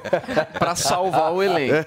E deixar o Salvar o negócio elenco. Aí- aí- de uma forma E daí leve. você tem que senão jogar para Paula Chaves. Nobre. Exato. Ah, Tudo bem? mas Tem que a- jogar para Paula Nobre é que e tenha a gente crescido. tentar Vamos falar de É, tempo. e a gente tentar entender Tempo fechou, tempo sobre fechou, tempo fechou. esse tempo que fechou, né? E se a chuva vai castigar nesse final de semana. Não, mas agora falando sério, na Vamos tua PIB, percepção, PIB, esquece os números. Eu quero saber o seguinte: o resultado vai ser positivo ou negativo? Então, a expectativa é que o PIB tenha crescido aí perto de 2%, porque até o Banco Central tem uma prévia que eles soltaram no- no- na semana passada. Passada, que foi é, algo perto disso também. É, só que o problema é que no último semestre houve já um desaceleramento é, desse crescimento. A gente veio crescendo durante o ano e começou a cair no último semestre. É, isso não é um, um resultado bom, porque a gente já está começando aqui 2023 com é, uma, um- uma pegada já de, em, em desaceleramento. Né? É, que nem eu falei, o PIB é o total de riquezas geradas pela nossa economia e o quanto ela cresceu. Então, a gente é, gerou 2,9% a mais de riquezas, é, mas com esse desempenho mais fraco no último, no último trimestre. Se você achou esse número ruim, é, saiba que nas contas dos economistas, a, a projeção é, de crescimento já para esse primeiro trimestre é menor ainda. E isso tudo, crescimento tem tudo a ver, PIB tem tudo a ver, é, três letrinhas que tem tudo a ver com teu emprego, com teu bolso, com a sua vida, com a nossa vida. Com com a nossa vida. Então, quer dizer, nem 1% esse ano, que nem eu falei, é um número muito pífio. Agora, o que, que poderia reverter esse cenário né, que, de, de crescimento baixo? É, a- a- Existem é, algumas coisas que podem acontecer, algumas sinalizações que podem acontecer e ajudar a, a- a- melhorar esse número. É, por exemplo, o pacote é, De reforma tributária, de refo- reforma Tem a reforma tributária e tem esse pacote, esse novo pacote de ajuste fiscal do ministro Haddad. E tem um outro, uma boa notícia, só para a gente não falar de Claro. desgraça aqui. A, a Conab, que é a Companhia Nacional de Abastecimento, está prevendo uma safra recorde de grãos para esse ano. Então, isso significa que a gente é, vai ter é, uma quantidade, um volume é, de, de, de, sa- de safra aí no mercado, de grãos no mercado muito grande, e isso vai ajudar a controlar preços, que no ano passado foram muito pressionados. É, Chegou, a, da- da- é, principalmente alimentos, é, chegaram em, em valores, qualquer dona de casa sabe, ia, a cada semana ia para o supermercado, estava um valor diferente. Então, com essa safra recorde, é, os preços devem é, ficarem mais acomodados. Essa é a boa notícia para para esse ano, para a gente não falar só de desgraça. Ô Paulinho, eu tô dando uma olhada aqui na previsão do tempo aí para os próximos 10 dias. Só chuva em São Paulo, é isso mesmo? Só chuva em São Paulo. Mas tem sol também. É aquela Paulo chuva no meio da verão, tarde, aquela chuva, chuva de verão. verão, e até quando dura isso? Até o Sabe lá Deus. Sabe lá Deus. Agora a gente joga pra ele. Mas a questão é essa mesmo, é chuva de verão, a gente tá no verão, o verão é essa estação que a gente passa por um dia quente, de temperaturas altas, chega o fim do dia, vem aquela chuva, aquele temporalzão. Torrencial. Exatamente. E tem as Pode- águas de março logo que na o sequência. verão. É. Exato. Ó, Lembrando Olha o nosso que querido Tom. Olha que gostoso isso. Muito bem. dilúvio, né? Exato, é isso. Mas é E olha, basicamente isso. A informação perdeu gente. completamente a credibilidade. Aqui é assim, meu amor, fica tranquilo. E olha, agora vamos com um pouco de solidariedade aqui, falar de coisa boa, porque a Cruz Vermelha de São Paulo iniciou uma campanha de arrecadação, gente, de doações para as vítimas das chuvas. São milhares de pessoas desabrigadas, precisando de itens básicos como higiene, limpeza, comida, e são duas as formas de participar dessa campanha. Acompanhe aqui comigo. Você pode doar em dinheiro, você que está aí me ouvindo, me assistindo, você não sabe como que você ajuda, pega o teu Pix, dá para fazer esse envio. A chave é o e-mail SO tudo junto, arroba Cruz Vermelha, eh, Cruz Vermelha SP.org.br. Então tá aí, ó, soschuvas, arroba Cruz Vermelha SP.org.br. O que, que você pode eh, doar além disso? Se você não quiser doar apenas dinheiro, você pode eh, entregar diretamente garrafas de água, alimentos não perecíveis, roupas, colchões, na sede da entidade que fica aqui em São Paulo, na Avenida Moreira Guimarães, número 699. Essa ação da Cruz Vermelha tem o apoio aqui do grupo Jovem Pan de Comunicação. Então fica aí o recado se vocês, por um acaso, quiserem ajudar. Tem muita gente querendo ajudar e realmente não sabe como, né? Eu já vi gente indo na Cruz vai. Vermelha de ônibus com É. um saco de arroz para ajudar é, pessoas. É, Eu tem acho amigos tão meus bacana. lá em São Sebastião que estão ilhados agora que realmente não sabiam como ajudar a saia. As pessoas elas estão um pouco perdidas também ali, enfim. Gente, vamos direto para a redação. Afinal de contas, a nossa musa está lá, meu querido Felipe É a Campos. nossa Barbie doll. É, a mulher carnavalesca. Barbie doll. Pau a pau com Sabrina Sato, irmãozinho. ó. Tá pensando o quê? Nós vamos falar com Mariana Vasques agora, que tem todas as informações do que está bombando neste feriadão, Ah, certo, é isso aí, pode chegar, Bom dia, Mari. Mari. Chega mais. Bom dia para vocês e para toda a nossa audiência. O primeiro assunto que continua sendo o mais buscado do momento é sobre as fortes chuvas que ainda causam muito estrago no litoral norte de São Paulo. Pelo menos 45 pessoas morreram e outras tantas ficaram sem suas casas. No, no exato momento, o Corpo de Bombeiros segue com as buscas para encontrar outras vítimas dessa tragédia. E olha, é, muitas pessoas estão tentando entender, como vocês disseram, como fazer as doações. E a gente diz para vocês que a Santa Cruz está cuidando disso tudo. Então, para você doar, você pode acessar o Pix, que é a chave soschuvas, arroba, é, ou ir pessoalmente até a sede que fica aqui em São Paulo e fazer a sua doação de é, água potável, alimentos, enfim. E toda essa ação ela tem apoio do grupo Jovem Pan. O segundo assunto que a gente traz para vocês é sobre um homem que ele foi atacado por um tubarão é, em Olinda. O que acontece? A perna esquerda desse homem ficou toda ferida e as informações que a gente já tem é que ele já passou por uma cirurgia. O último assunto que a gente traz aqui para vocês é sobre o carnaval. É isso mesmo. É, a partir das 4 horas da tarde, nós já vamos conhecer as campeãs deste carnaval. E os critérios de desempate vão desde fantasia, mestre-sala, porta-bandeiras, enfim. E as seis campeãs elas vão desfilar a partir do próximo sábado, às 10 horas da noite, no Sambódromo do AMB. Muito bem, Mari. Tá aí as informações da nossa Mariana Vasques, atualizando um pouquinho pra gente o que, que é treta nas redes é, sociais. sim. e, ela falou bem, né, Fê? Tem apuração hoje. Apuração e saiu o resultado das escolas de samba de São Paulo. Exatamente. As do Rio de Janeiro só amanhã. Então hoje nós temos a campeã e a vice-campeã e quais as escolas que serão rebaixadas e qual a escola que vai subir. Muito bem. Ô, Mari, foi legal lá no camarote no final de semana? Atualiza um pouco pra gente disso. Legal. Ela viu? brilhou, gente- viu? Obrigada. Olha, a gente conversou com diversas celebridades e o destaque total foi para Sabrina Sato. Não teve vez para ninguém perto dela, viu? Um Deslumbrante. Muito bem, gente. Tá aí a nossa Mariana Vasques. Querida. Atualizando um É a pouquinho nossa Maridol. É isso, a nossa Barbie. Nossa Barbie. A Barbie do Morning Show. É isso. Muito bem, Mari, obrigado, viu, querida? Obrigada Volte a sempre vocês. aqui no Morning ao vivo. Gente, nós vamos falar do que agora, Fernandinha? Vamos falar de bastidores do Carnaval de São Paulo, Fê? Porque o senhor, sim, a nossa Beyoncé, o Elton John desse programa, o homem versátil, que corta pra lá e corta pra cá, turma. Cuidado, Ele hein? conversou com as celebridades que marcaram presença e já adianto que possui uma bomba gigantesca aqui. Mas antes eu vou fazer o seguinte, porque aqui é assim, querido. Aqui é assim.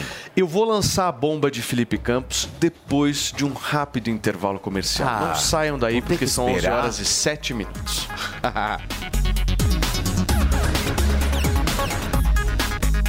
Não break, mas não é. É Não só é. uma horinha. Porque agora nós estamos ao vivo no Você já ouviu alguém chamar uma empresa de unicórnio? Unicórnios são empresas avaliadas em mais de um bilhão de dólares. Já imaginou investir numa empresa com esse potencial? Então junte-se à Jovem Pan na caçada do próximo unicórnio. Chegou o Unicorn Hunters, o reality show que é sucesso nos Estados Unidos e na América Latina, agora no Brasil e aqui na Jovem Pan News. Unicorn Hunters. Assista, faça sua avaliação e acesse unicorn.com para investir no próximo unicórnio. Unicorn Hunters. Todo domingo às 5 e meia da tarde na Jovem Pan News e na Panflix, onde e quando você quiser.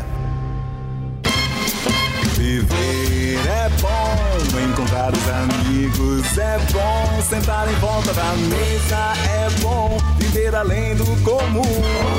Bom, aqui no Barbacoa é assim, de saladas que tem. E o sabor da carne vai além. Barbacoa, muito além da carne. No Itaim, Shoppings Day Day em Morumbi ou na sua casa pelo iFood. Só no Barbacoa. Dicas de verão Jovem Pan. E aí, tá assustado com o calor que anda fazendo? Então se liga para não se assustar com a sua conta de luz no fim do mês. Quando ligar seu ar-condicionado, lembre-se, 23 graus é a temperatura ideal para refrigerar bem sem sobrecarregar o aparelho. Além disso, feche bem as portas e janelas. Se você não tem e tá pensando em comprar um, se liga. Na hora da instalação, escolha um espaço com pouca incidência solar. Jovem Pan. E aí, tá embarcando no mundo de apostas esportivas e não sabe por onde começar? Então conheça o vaidebob.com. Simples, fácil e intuitivo, o site te oferece as melhores odds do mercado e tem mais. Nas redes sociais, arroba vai de Bob, você tem postagens diárias sobre as principais disputas e dicas para fazer aquela fezinha. Muita gente acha que apostar é um bicho de sete cabeças, mas agora que você tem o Vai de Bob, fica relax. Então já sabe, na dúvida, vai de Bob. A Jovem Pan apresenta Conselho do Tio Rico. Senhoras e senhores, Daniel Zuckerman, tio Rico, estamos aqui na Jovem Pan para o conselho, o conselho sábio, o conselho que é muito querido porque ele vem do coração do tio Rico. Você Zuki, fala com o a, coração. a tua filha tá maravilhosa. Ela tá, a Nina tá uma graça. Graças a Deus que puxou a mãe, não Graças puxou a você. Deus. Graças a Deus. É uma alegria, viu? Vou te falar uma coisa, assim, todo mundo que, quem é ou não, tem a possibilidade de ter uma filha, um filho, é o maior amor que você vai ter As minhas vida. duas filhas com 20 e poucos anos não olham mais na minha cara. Esse é, o problema. Isso que é triste, né, Gil? Elas crescem. Elas crescem. Se pudesse congelar aquele momento, Pois né, é. tio? Mas Filho é do mundo. Exato. A gente cresce, eles crescem e são pro mundo. Agora deixa eu te fazer uma pergunta. Por falar em filho, você é um cara que acompanhou diversas vezes a mudança do movimento do país, do mundo, porque você é um cara que investe tanto na Ásia, no Brasil, inflação tá explodindo de novo. A gente tá vendo, a gente perdeu o poder de compra. Aí te pergunto, como é que faz pro nosso dinheiro não perder o valor? Isso não existe, Zuki. A inflação no mundo corrói poder de compra em qualquer lugar do planeta. Agora, que tipo de investimento você vai atrás disso? Geralmente é uma ou uma renda fixa que te paga inflação mais uma taxa, ou você vai para o mercado acionário se você tiver realmente apetite por volatilidade. Porque o mercado acionário, ah, ele tende a acompanhar o crescimento do país se houver incentivo, etc e tal. Mas a inflação como um todo deteriora não só o poder de com- compra, como o crescimento da economia. Então, se você tiver num setor específico que se aproveita de algumas. ah, de- se aproveita do momento do país, eu vou te falar o seguinte. Pois não. as pessoas com inflação ou sem inflação, elas não deixam de consumir. Verdade. Combustível, não deixam de comer. Pode ser que não coma a classe mais. ah, a base da pirâmide. Pode ser que não consuma carne, mas vai continuar comprando macarrão, farináceo, etc e tal. Tem alguns setores que eu não vou dizer que são blindados, mas eles navegam melhores, de forma melhor em algum momento de, de inflação. Então a gente tem que olhar. Olha bastante título que é título público que é Tá. voltado à, à inflação e as ações também, porque a ação no longo prazo, meu amigo, sendo boa empresa, Vale, Petro, Banco, vai que vai. Boa. E outra coisa, você falou que a inflação está explodindo, mas semana passada os Estados Unidos já começou a desacelerar. Então é, tem que ficar esperto nisso. Show de bola, eu gosto que você vem o desespero, você não é um alarmista e você cria uma possibilidade pra o- gente chegar lá. O desespero é o inimigo do sucesso. O desespero é o inimigo do sucesso e com essa frase espetacular a gente encerra o conselho do tio Rico aqui na Jovem. Beijo grande. Conselho do Tio Rico.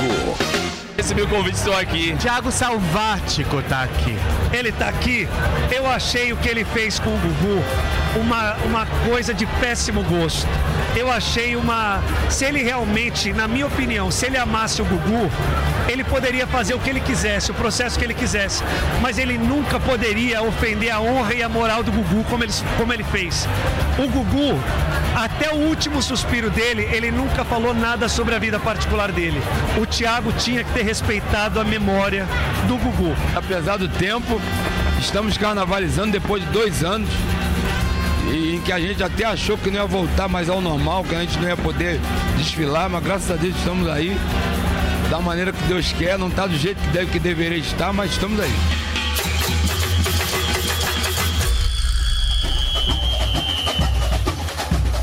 Tá aí a nossa reportagem do queridíssimo Felipe Campos, que foi lá no bastidor do carnaval tra trazer pra gente. E o que a gente destaca dessa matéria foi essa história do Gugu, né? Essa história do coisa Gugu e louca. parece que não o viúvo do Gugu, que é o próprio Thiago Salvático, né? Ele, você viu que ele rompeu completamente as barreiras e trouxe tudo, mas tem uma bomba o quê? em relação a ele. Daqui a pouquinho eu Daqui vou contar pra você vocês. traz? É, é uma bomba mesmo, exclusivaça que ele confirmou. Então daqui a pouquinho o Fê atualiza essa bomba envolvendo aí o caso Gugu. Mas antes, gente, deixa eu falar uma coisa pra vocês. Bora curtir essa semana de carnaval e aproveitar a festa de ofertas do nosso Vai de Bob, você topa? Porque se você quer curtir fevereiro com estilo, então se liga que o Vai de Bob é o parceiro de apostas ideal pra quem adora fazer aquela fezinha e quer se divertir em dobro nesse feriadão. Além de contar com as melhores odds do mercado, os usuários do Vai de Bob recebem um super bônus de boas-vindas para começar a palpitar nos seus esportes preferidos. É isso mesmo que você ouviu. O site te dá uma graninha extra para você pôr os seus palpites na prática. Os novos cadastrados podem levar até 400 reais em bônus para apostar e ainda aproveitam a melhor oferta de apostas múltiplas do nosso país. E tem mais, gente, não acabou não. Os jogadores podem criar suas próprias apostas e turbinar cotações com a ferramenta Bet Builder. E segura essa novidade que eu tenho para te passar. No Vai de Bob você encontra muito mais do que só esportes. Tem Big Brother Brasil, Fê, Oscar 2023 e os melhores esportes. Tem coisa boa para todo mundo, turma. Você quer aproveitar tudo isso e muito mais? Então já se prepara porque essa semana, além de muita festa, vai rolar aquele futebol de qualidade. Os campeonatos europeus não estão para brincadeira não, viu? Pela Champions League começa a briga nas oitavas. Tem Liverpool versus Real Madrid, Leipzig e Manchester City e muito mais. A Liga Europa vem logo atrás com mais emoção ainda, hein? Na quinta-feira aquele clássico básico, Manchester United e Barcelona. E aí, o que, que você acha que vai rolar nessas partidaças? No vaidebob.com, os fãs das grandes competições internacionais aproveitam em dobro com uma mega oferta. Aposte em uma partida da UEFA League dos Campeões ou da Liga Europa e ganhe 100% do valor apostado em saldo de bônus para apostar em outros esportes. Você pode ganhar até 500 reais. Vocês têm noção disso? Você curtiu essa ideia? Acesse agora mesmo vaidebob.com e já corre para conferir os termos e condições dessa mega promoção que eu expliquei para vocês e curtir tudo, né? Porque na dúvida, Fê, todo mundo já sabe. Na dúvida, eu só vou de Bob. É isso aí, turma. E olha só, gente, vamos falar um pouquinho eh, mais sobre São Sebastião. Vamos voltar a falar sobre a tragédia que aconteceu no último final de semana no litoral norte de São Paulo, porque essa é a típica tragédia anunciada, principalmente pelas casas construídas em encostas, porque a previsão de tempo já vinha avisando que grandes possibilidades aí existiam de fortes temporais. E o nosso convidado de hoje, a gente fez questão de chamar um engenheiro agrônomo, o Vitor Manuel Ventura Seco, que tem pós-graduação, inclusive em engenharia de avaliações e perícias. Ele atua como perito judicial ambiental há mais de 25 anos e é consultor ambiental e engenheiro de avaliações. A gente, eh, doutor, muito obrigado mais uma vez pela tua participação aqui no Morning Show, sempre muito solícito aqui com a nossa produção. Eu quero entender do senhor o seguinte. Nesse caso específico, o argumento de que choveu mais do que esperado pode ser aceito? É, antes de mais nada, bom dia a todos. Né? Eu agradeço aí pelo convite da Jovem Pan, em nome do IBAP, Instituto Brasileiro de Avaliações e Perícias de Engenharia, do qual eu sou coordenador da Câmara Ambiental. É, veja bem, é, essa resposta ela é um pouco complexa. Todas as questões envolvendo é, desastres ambientais e análises ambientais, elas são multidisciplinares, elas envolvem diversos ramos da ciência. É um fator, é um fato, sim, que os cientistas têm constatado de que a, a eventos climáticos adversos eh, têm ocorrido eh, com maior frequência e, e em locais específicos, sim, é, é um dos fatores, mas não se pode é, colocar como sendo o único fator causador desse desastre, desse dano ambiental. Existem outras causas, né? Agora, doutor, o que, que a gente poderia fazer, a gente que eu me refiro ao Estado brasileiro, o que, que o Estado brasileiro poderia fazer para evitar esse tipo de tragédia? Pensando do ponto de vista prático, quais seriam as medidas? Veja, é, não sei se apenas a questão do Estado, eu acho que a sociedade como um todo. Né? O problema complexo precisa ser resolvido por a- pela união de todos. Né? Ah, inicialmente, é necessário um diagnóstico ambiental de todas as situações mapeamentos de área de risco e um diagnóstico eh, incluindo a, análise de riscos ESG. Né? Nós tivemos uma palestra na Câmara Ambiental excelente da engenheira agrônoma Rosana Kiesel, que é especialista, conhece profundamente ESG. Então, o que precisaria ser feito, né, no meu entendimento técnico, a, a criação de uma comissão de técnica de alto nível, e o IBAP São Paulo pode auxiliar muito nesse, nesse, nessa realização, porque agrega mais de 600, nós temos mais de 600 associados, que são peritos ambientais, peritos em diversos ramos da engenharia e da questão ambiental, das ciências ambientais. né? Eu acho que um, um estudo coordenado por essa engenheira agrônoma, que é especialista na área de riscos ESG, e com colaboração de diversos profissionais, poderia eh, mostrar quais são as, as, os pontos cruciais e fundamentais para se começar a prevenir a ocorrência desses desastres. Muito bem, gente. Nós conversamos então com o Vitor Manuel, ele que é especialista justamente nessa questão aí de desastres naturais, principalmente do ponto de vista dos fenômenos mais naturais que acontecem. Doutor, muito obrigado, viu, pela sua participação aqui, pelos esclarecimentos que você prestou ao nosso programa.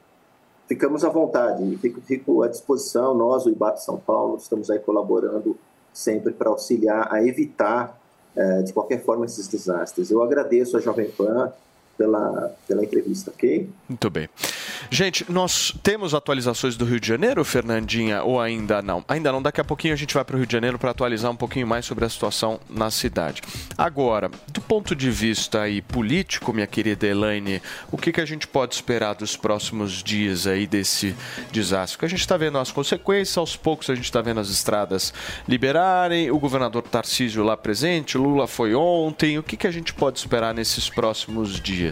Olha, eu espero que os montantes anunciados aí de investimento, é, claro que você tem um montante emergencial e montantes maiores devem ser aprovados por Congresso e tal, mas que os montantes anunciados para investimento nessa área sejam muito maiores do que Dois os que a milhões. gente tem visto e que eles realmente sejam aplicados com eficiência, ao contrário do que aconteceu em Franco da Rocha, que, que até hoje a, a, a gente vê é, casas em áreas de risco e obras ainda inacabadas. Isso inacabadas de, já num período que está de novo aí, com os- que, que nem a Paula falou, um período cheio É. de chuvas, né? Que é um período de risco. Tem pessoas que estão ainda morando nas casas ali que, que, que nem Agora. deveriam estar morando, né? fazer um raciocínio aqui com vocês para ver o que, que vocês acham. É, essas casas em encostas que a gente está vendo, elas não nasceram da noite para o dia, certo? Elas não brotaram e falaram, ah, apareceram casas em encostas. O que eu quero dizer com isso? O Estado, ele aceitou essa situação. Você concorda comigo? Há uma permissibilidade aí por parte do Estado em relação a esse tipo de construção aí. É, e aí eu, eu volto naquele tema que a gente, a gente falou ontem, porque parece que a gente está num verdadeiro círculo sem fim, né? No final do dia sempre vai ter lá um político pedindo voto. Eu pelo menos penso assim. E aí essa manutenção do status quo que lá existe é por muitas vezes a realidade do Estado brasileiro. Infelizmente, porque essa falta de vontade política, ela decorre também disso. O que, que vocês pensam sobre isso? O que, que você acha, Elaine? É, eu acho que é, é, fazer vista grossa, né? Você quer porque- dizer, né? Porque fazer estamos- vista grossa para essas pessoas É, que estão nessas o áreas Estado de risco, aceitou né? isso, o Estado É. permitiu isso. Exatamente. Porque para mim é o Agora, seguinte, elas não estão na área de risco porque querem, né? Elas estão nesses lugares porque não elas não, têm alter- pessoas, não. alternativa. De maneira Mas nenhuma. o governo faz vista grossa. a culpa não é das pessoas. Faz vista grossa. Não, claro, A é. culpa é do Estado que chegou lá e falou o seguinte: Beleza, vamos construir, a gente vai fingir que nada está passou por- acontecendo. Por, lá, por lá, viu aquele monte de casa Tá tudo pendurada, certo, né? é, tá tudo Viu aquele certo, monte é, de esse é um casa problema que pendurada. acontece Não, é, mesmo. isso, eles moram aí realmente porque E a galera foi parte. construindo. Porque o certo é o seguinte: casa irregular em encosta dessa forma, qual que é a obrigação do Estado? Demolir. Demolir e é entregar obrigação uma outra moradia para essas pessoas. Eu Acho que o Exatamente. problema é você é, é não conseguir entregar. Eles até pagam, muitas cidades pagam um auxílio aluguel. Mas, por exemplo, aqui em São Paulo, a, a média de auxílio aluguel é 350, 400 400 reais. reais. Você vai em Paraisópolis, que é uma comunidade que a gente tem aqui em São Paulo, o aluguel é 600 reais. Para onde que essas pessoas vão morar com esse auxílio aluguel? É muito baixo, não tem para onde ir. Aí vai para a área sim. Então, mas Né? voltando Aí o governo no... diz: estamos fazendo, estamos dando auxílio aluguel enquanto essas pessoas estão na fila da moradia, aguardando uma casa. Mas o que não é verdade. É, não, não, não o que tem- não é verdade. é, não tem- Porque se você tem um auxílio aluguel de 400 reais e você fecha ali um aluguel mensal, por exemplo, em Paraisópolis, a 600, 800 reais, às vezes, é impossível você viver com 400 reais de auxílio aluguel. Ou joga isso logo para mil, né? É. E tenta re- realmente tentar resolver essa questão, ou vai ficar montando casa em, em costa e todo mundo fingindo que não tá vendo. E a- Agora a questão é prioridade, que nem você disse É, agora há pouco, é você dar prioridades no teu orçamento. Para onde é que você vai O direcionar os Estado brasileiro gasta mal. Isso é uma Gasta realidade. mal e de maneira ineficiente. Você quer um dado? É, por exemplo, saúde e educação, que são duas áreas importantíssimas né, de investimento no país. Se você for olhar como proporção do PIB, que é o tamanho aí da nossa economia, o que a gente direciona para educação como proporção do PIB é a mesma coisa que a Inglaterra direciona para a educação. Agora, qual que é a diferença? O dinheiro lá chega. Só que o dinheiro aqui não chega de maneira eficiente é, é, na área que deveria chegar. Ele é é desviado, é mal administrado, não chega para a educação. Né? Não é nem falta de recurso, é falta de administração. O que, que você acha, Paulinha, sobre Não, isso? eu acho, eu acho exatamente isso. Eu acho que essas pessoas elas vivem em áreas de encostas porque elas não têm condição financeira para sair dessa área de encosta. E eu acredito que muitas dessas pessoas, mesmo se elas receberem um valor maior, muitas vezes elas aprenderam a viver nessas áreas de encostas e elas não saem dali. Muitas áreas Você acha perigosas que elas podem continuar lá? Muitas dessas áreas, se você vê, as famílias constroem, constroem, constroem assim em cima. Tem casas até muito, muito bem Verdade. estruturadas, se você for Verdade, observar em verdade. áreas de encostas aqui do Brasil, né? Em região litorânea, até mesmo essas aí que estavam na região de Petrópolis, casas estruturadas, com portões bons, com, enfim, uma, uma estrutura boa. Então, é, precisa sim, né, de uma ordem geral mesmo, forte do governo, para que tirem essas pessoas, para que elas... Fiscalização. Exatamente. Eu- Mas assim, eu- como tirar, sendo que essas pessoas vivem em situação é, financeira muito difícil, né, cada uma delas? Eu vou falar uma coisa para vocês que pode ser um pouco polêmica, mas eu acho que tem muito político por aí que não quer ver essas pessoas melhor. Não quer tirar essas pessoas dessa situação, porque sabe que essas pessoas ficam dependentes deles mesmos e aí o ciclo continua. A roda vai girando e ela sempre vai rodando e girando no mesmo lugar. No final das contas, se você pegar todo o problema no final da história, por que, que o Estado não faz nada? Porque tem um problema político ali de um determinado vereador, de um deputado, de não sei o quê, que tem uma influência política ali e não quer fazer o negócio. E aí as pessoas continuam nessa história. Eu não sei, eu acho que o Estado, ele é muito, mas muito é, fraco no que se refere à autoridade nessa, nessa questão específica, nesse tema específico. É inadmissível o Estado olhar para uma construção nesse nível de periculosidade e não fazer nada. Nada. O Estado não faz nada. O Estado que eu me refiro, não o governo estadual apenas, o Estado, o poder público, não faz nada. Ele olha as pessoas ali construindo, permite que as pessoas construam, não gera a moradia necessária, não gera o caminho alternativo necessário e deixa aquilo e que se dane. E muitas dessas pessoas que estão É nessas áreas inacreditável. sabem também que não, não podem sair dessas regiões porque em outras áreas que elas forem, o imposto que elas vão ter que pagar sobre a casa que elas, sobre a casa que elas moram ser altíssimo. Elas não têm condição para sim, isso. sim. Né? Então é, é- acaba sendo ali mais confortável mesmo que ela esteja nessa situação, nessa condição de encosta mesmo, né? Porque não há verba, não há recurso financeiro para conseguir bancar uma outra estrutura, uma outra casa, então acaba ficando por ali. Turma, vamos falar de coisa boa aqui, porque são 11 horas e 28 minutos e hoje é o último dia de carnaval, né? Penso eu, né, Felipe Campos? Às vezes eu tô um pouco errado, pode ser que amanhã ainda tenha, quinta e sexta, mas olha, a galera tá curtindo muito nas ruas a folia. A gente vai conferir agora como é que tá a movimentação aqui em São Paulo com a nossa Camila Yunes, que está pronta para mostrar. Eu duvido que a Camila Yunes não esteja também pulando este acha que ela depois vai entrar nesse Eu tenho certeza absoluta. Veja, já foi de vermelho, já tá articuladíssima, preparada para ah lá, curtir também, lá. certo, Camilinha? Paulo. Muito bom dia para você, para toda a bancada do Morning, para quem nos acompanha. Pois é, eu pus até uma roupa mais fresquinha, não só por causa do calor, viu? Mas também para aproveitar depois um pouquinho. A gente, enquanto espera o ao vivo, enquanto grava ah, com as pessoas, a gente acaba dando uma mexidinha, dando uma dançadinha, porque não tem como, Paulo. É muito contagiante. E Santa Clara e São Pedro estão ajudando bastante, viu? Porque até agora não choveu.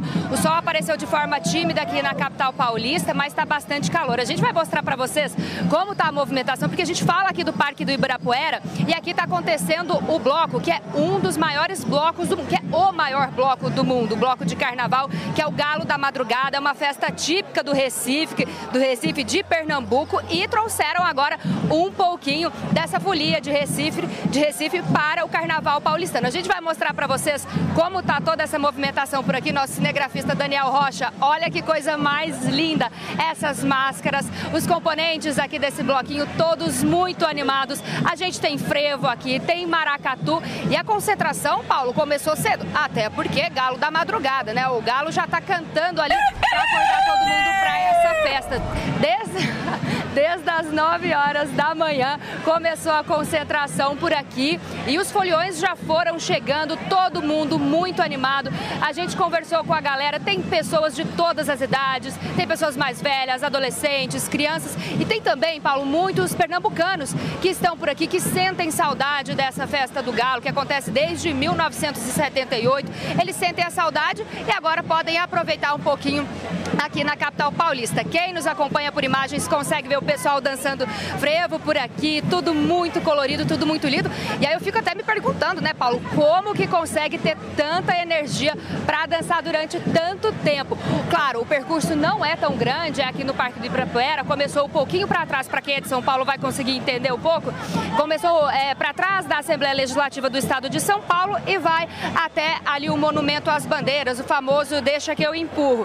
Mas a festa está acontecendo a todo vapor por aqui, Paulo. Esse último dia de carnaval, o pessoal está bastante animado, não está chovendo, o que ajuda bastante.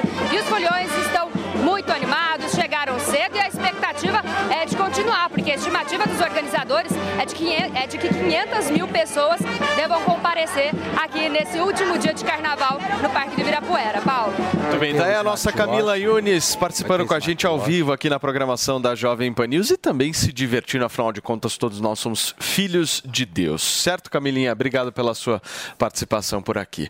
Gente, vamos falar do que agora, meu querido Felipe Campos? Não, agora não. Não, não é? Não, confia no pai. Agora não. A gente vai para o Rio de Janeiro. Exato. acho, Você é. tá vendo como você é um cara esperto, né? Vamos para o Rio de Janeiro então, turma, conversar com o nosso Matheus Coelzer, que já está conectado. Eu também quero saber como é que está a folia na capital do samba brasileiro, certo? Podemos falar assim que o Rio de Janeiro é a capital do samba? Não, a capital do samba é São Paulo. Você é muito bairrista, né, Felipe Campos? Você é um paulistano. Ó o Matheus Matheus, Coelzer, ó. Olha, não, olha o cabelo Dá do uma olhada Matheus no cabelo do Coelho. nosso Mateuzinho. Você Olha, tá me ouvindo, está Matheus? Ele tá pensando, ele tá pensando. alinhado. Ele tá vendo Cristo não? Ele tá olhando, admirando Cristo. ele tá não tá ouvindo, nos né? ouvindo, nosso Matheus. Maravilhoso, né? É. é. Muito bem. Minha querida Fernanda, vamos falar sobre o que agora? Agora?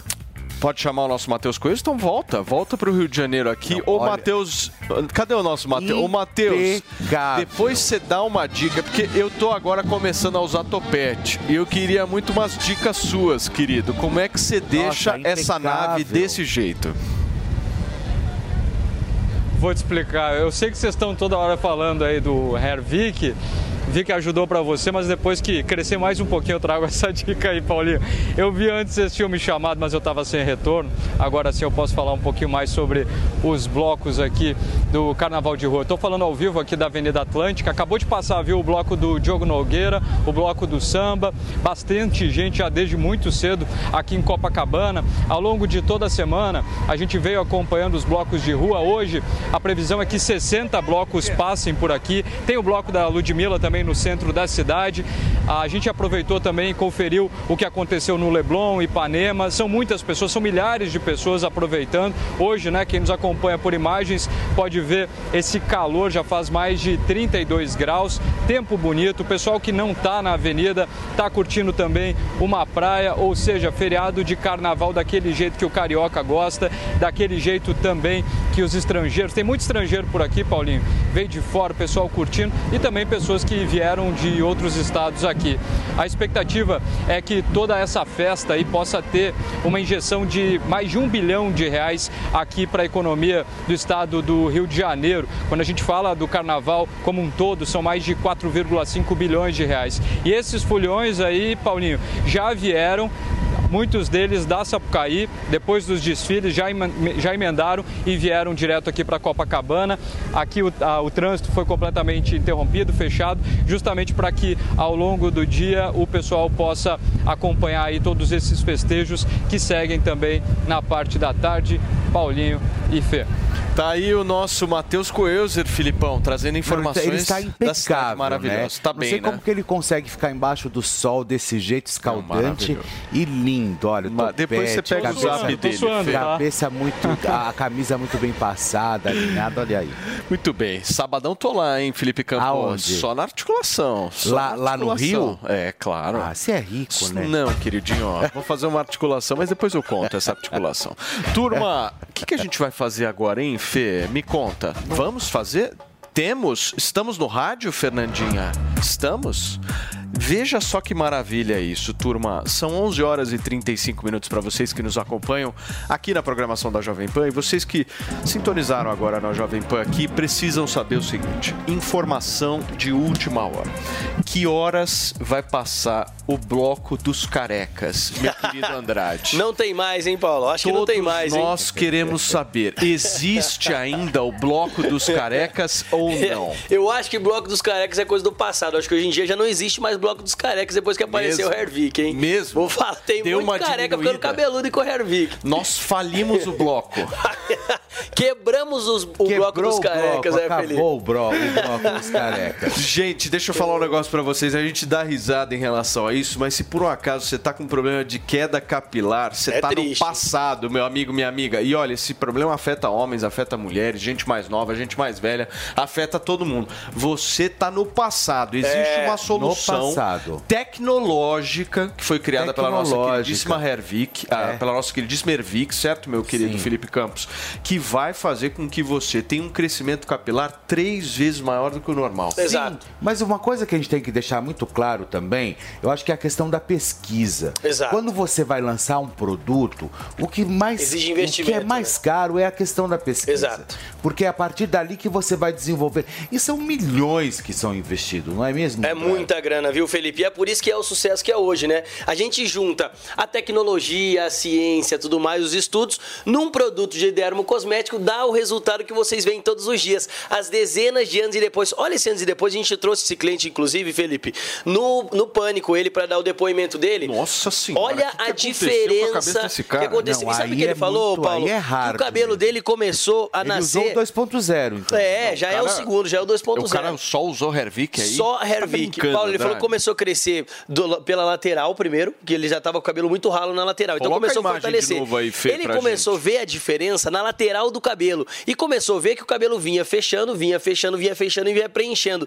Se você vê ele pessoalmente, a felicidade que esse cliente ficou, Paulo, quando teve esse resultado, é uma coisa impressionante. Ó, são oito meses de tratamento, ele não chegou nem a um ano de tratamento. São oito meses de tratamento, ele teve esse resultado sensacional. Porque é aquela coisa, Paulo, que a gente sempre fala, a gente é sincero com a audiência. Não adianta aqui chegar e falar pro, pro careca que tá com a cabeça, aquela bola de é, bilhar, é, sem é, um é. capilar que vai nascer sete. cabelo, porque não vai. Não vai. Tem que ter a raiz vai. do cabelo. O Hervik ele é um produto que ele vai na raiz do cabelo por conta da nanotecnologia e da É biotecnologia. tratamento, não é milagre. Não né? é, exatamente. Tem que usar todos os dias. Então ele vai até a raiz do cabelo, na camada mais profunda da nossa pele, fortalece a raiz, o cabelo que tá caindo para de cair e o- a raiz que tá paradinha ali, tristinha, começa a crescer novamente. Não tem coisa mais depressiva do Exato. que uma raiz triste. É. né? Uma raiz triste. Porque a raiz triste, ela vai deixando o cabelo fino, essa raiz triste, e vai o cabelo caindo. Então não existe É mesmo. A gente sabe que quem perde Andrade. cabelo, Paulo, a gente já, já recebeu depoimentos de pessoas que a autoestima tava lá embaixo, tava baixa estima Não, é. muito. A gente brinca, forte. mas é sério, É sério, a pessoa ela entra Tem gente que não mexe- sai de casa Não sai, usa só boné. Então assim, Paulo, hoje em especial já vou falar agora, que é o seguinte, quem ligar pra nós no 0800 020 1726 agora, mas tem que ligar agora. Telefone da sua autoestima, hein, pessoal? 020 1726. Eu vou fazer uma coisa que eu nunca fiz aqui. Já vou dar promoção agora pro pessoal já, que já tá ligando, já aproveitar e já pedir o desconto, que é o 60%. Você vai levar. manter Vou manter, 60. mas é só hoje os 60%. Por quê, Paulo? Além dos 60%, tá aqui, ó. Esse relógio aqui, ó, o smartwatch que tá no meu braço, que Esse conta passo, que conta passo, batimento cardíaco, que ajuda você na academia, Você no vai sono. levar? Vai levar de brinde. Outra coisa, Felipe, o que tá na sua mão. Olha, é o tônico, o tônico e o shampoo, o Hervik, feminino inclusive, vai junto, que já tá fazendo o maior sucesso. Exato. Vai junto com o seu smartwatch e também junto com Olha as lá, cápsulas do Melanvic. posso ver o relógio? Com certeza, Paulo. Ó. Deixa eu só ver esse relógio. Ele não que me deu o é relógio legal, hoje. hein? Smartwatch de brinde, o legal, tônico meu. feminino de brinde, o shampoo É, feminino de brinde passos, e vai um levar negócio também o Melanvic em cápsula para casa, mas tem que ligar agora no 0800 020 1726. 1726. Os fatores de queda capilar a gente sabe que tem vários, né, Paulo? Muita gente sofre às vezes por questão do estresse. Esse daí que tá no antes e depois nessa tela aqui, ó, é o Tiozão Games, Paulo. Se puder colocar, olha a Ó, o diferença que deu no Tiozão cabelo do Games. Tiozão Games. Não, o Tiozão- Ele é aqui da Jovem Pan também, ele usou o. Hervik. Ele até cortou o cabelo e aparece, olha, ele deixava grande o, Tiozão cabelo tá feliz, pra hein? preencher falha. Agora ele corta o cabelo e nem falha aparece. Então, gente, dá essa oportunidade Deixa eu só você. fazer uma pergunta. Você Com vai certeza, dar quantos Paulo. minutos pra ligar? Ó, eu vou estender até o final do programa hoje, então é só hoje quatro brindes pra quem Até ligar. meio-dia. Quatro até meio-dia são quatro, Quatro brindes, brindes. e 60% de desconto. Só pra Paulo. entender, nós estamos falando do relógio, estamos falando dessa linha feminina. Da linha Essa linha feminina, que é o shampoo tônico, feminino e o tônico feminino. e o shampoo, o smartwatch e o, o Melanvic Caps. Caps, Pra que, que é em serve o cápsula. Melanvic mesmo? O Melanvic é como se fosse um super colágeno que ajuda a remover manchas da pele também, Ah, só que ela legal. remove de dentro pra fora. Legal. Então o pessoal que liga agora é só hoje, eu nunca fiz isso, é uma promoção inédita. E por exemplo, tá perdendo cabelo por estresse, tá perdendo cabelo porque teve Covid, ou tem uma crise de alopecia, a gente já viu a Thaís com crise de alopecia que a gente trouxe aqui no programa. Aproveita porque a hora é agora. Vamos dar Deus a queda, estimular o crescimento do cabelo,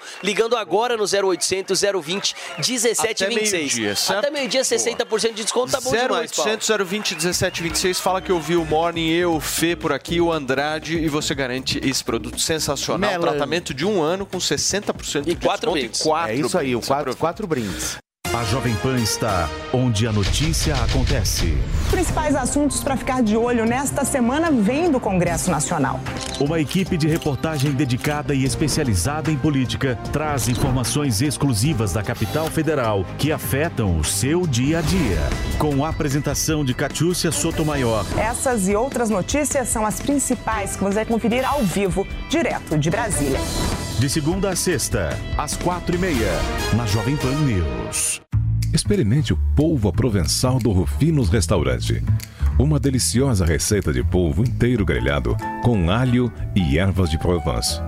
Acompanhe riso al nero de sépia. Para duas pessoas, imperdível.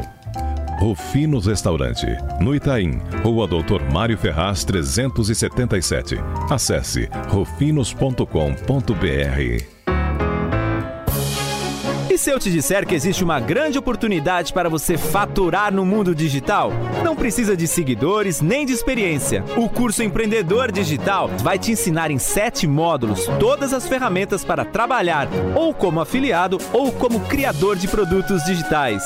E não importa a sua profissão, você pode monetizar seu conhecimento. Garanta essa oportunidade. Acesse agora niucursos.com.br e se inscreva. Aí, tá embarcando no mundo de apostas esportivas e não sabe por onde começar? Então conheça o vaidebob.com. Simples, fácil e intuitivo, o site te oferece as melhores odds do mercado e tem mais. Nas redes sociais, arroba vai de Bob, você tem postagens diárias sobre as principais disputas e dicas para fazer aquela fezinha. Muita gente acha que apostar é um bicho de sete cabeças, mas agora que você tem o Vai de Bob, fica relax. Então já sabe, na dúvida, vai de Bob. Você já ouviu alguém chamar uma empresa de unicórnio? Unicórnios são empresas avaliadas em mais de um bilhão de dólares. Já imaginou investir numa empresa com esse potencial? Então junte-se à Jovem Pan na caçada do próximo unicórnio. Chegou Unicorn Hunters, o reality show que é sucesso nos Estados Unidos e na América Latina, agora no Brasil e aqui na Jovem Pan News. Unicorn Hunters. Assista, faça sua avaliação e acesse unicorn.com para investir no próximo unicórnio. Unicorn Hunters. Todo domingo às 5 e meia da tarde na Jovem Pan News e na Panflix, onde e quando você quiser. Após uma longa reforma, o Museu do Ipiranga abre as portas para sua visita e o que você não pode perder é de completá-la indo a uma das unidades do maior grupo gastronômico da região, o Grupo Sala VIP. Curta o ambiente retrô da Nico Hamburgueria. Deguste uma massa fresquinha no Nico Pasta e Basta. Aprecie a clássica pizza da Sala VIP. Ou, se preferir seguir no clima da independência, o Bar do Nico, um casarão arejado, onde tudo faz referência à história do Brasil. Mais informações no site gruposalavip.com.br. Sua visita completa. Você, conectado com a informação. Rádio e internet. Jovem Pan News. Diante do cenário atual, onde vivenciamos uma alta disseminação de doenças, é necessária a adoção de hábitos de limpeza mais rigorosos. Para auxiliar a higienização da sua empresa, a Gocil oferece soluções completas com inovação e excelência operacional. A Gocil integra tecnologias e profissionais qualificados, com um modelo de gestão desenhado especificamente para a rotina do seu negócio. Para saber mais, acesse gocil.com.br ou ligue 11 2678 0600. Gocil, a maneira mais segura de confiar. A Jovem Pan está com você em todos os lugares e em todos os momentos. De manhã, informação e opinião na medida, para começar o dia do jeito certo. Bem-vindo, já estamos no ar, começando o Jornal da Manhã para todo o Brasil. Os principais assuntos. A notícia de última hora. Uma frente fria chegou ao Rio de Janeiro. E aquilo que mexe com a sua rotina. Até o momento, o engarrafamento. Tudo passa pelo microfone da Pan. A Jovem Pan está com você o tempo todo, com som e imagem. De Brasília, Luciana Bezerra. Certo, Popeta, como é que foi a conversa com o Marcelinho? Do Rio, Rodrigo Viega. Viu só? Acesse jovempan.com.br, baixe o aplicativo da Panflix e se inscreva em nossos canais no YouTube. Jovem Pan News.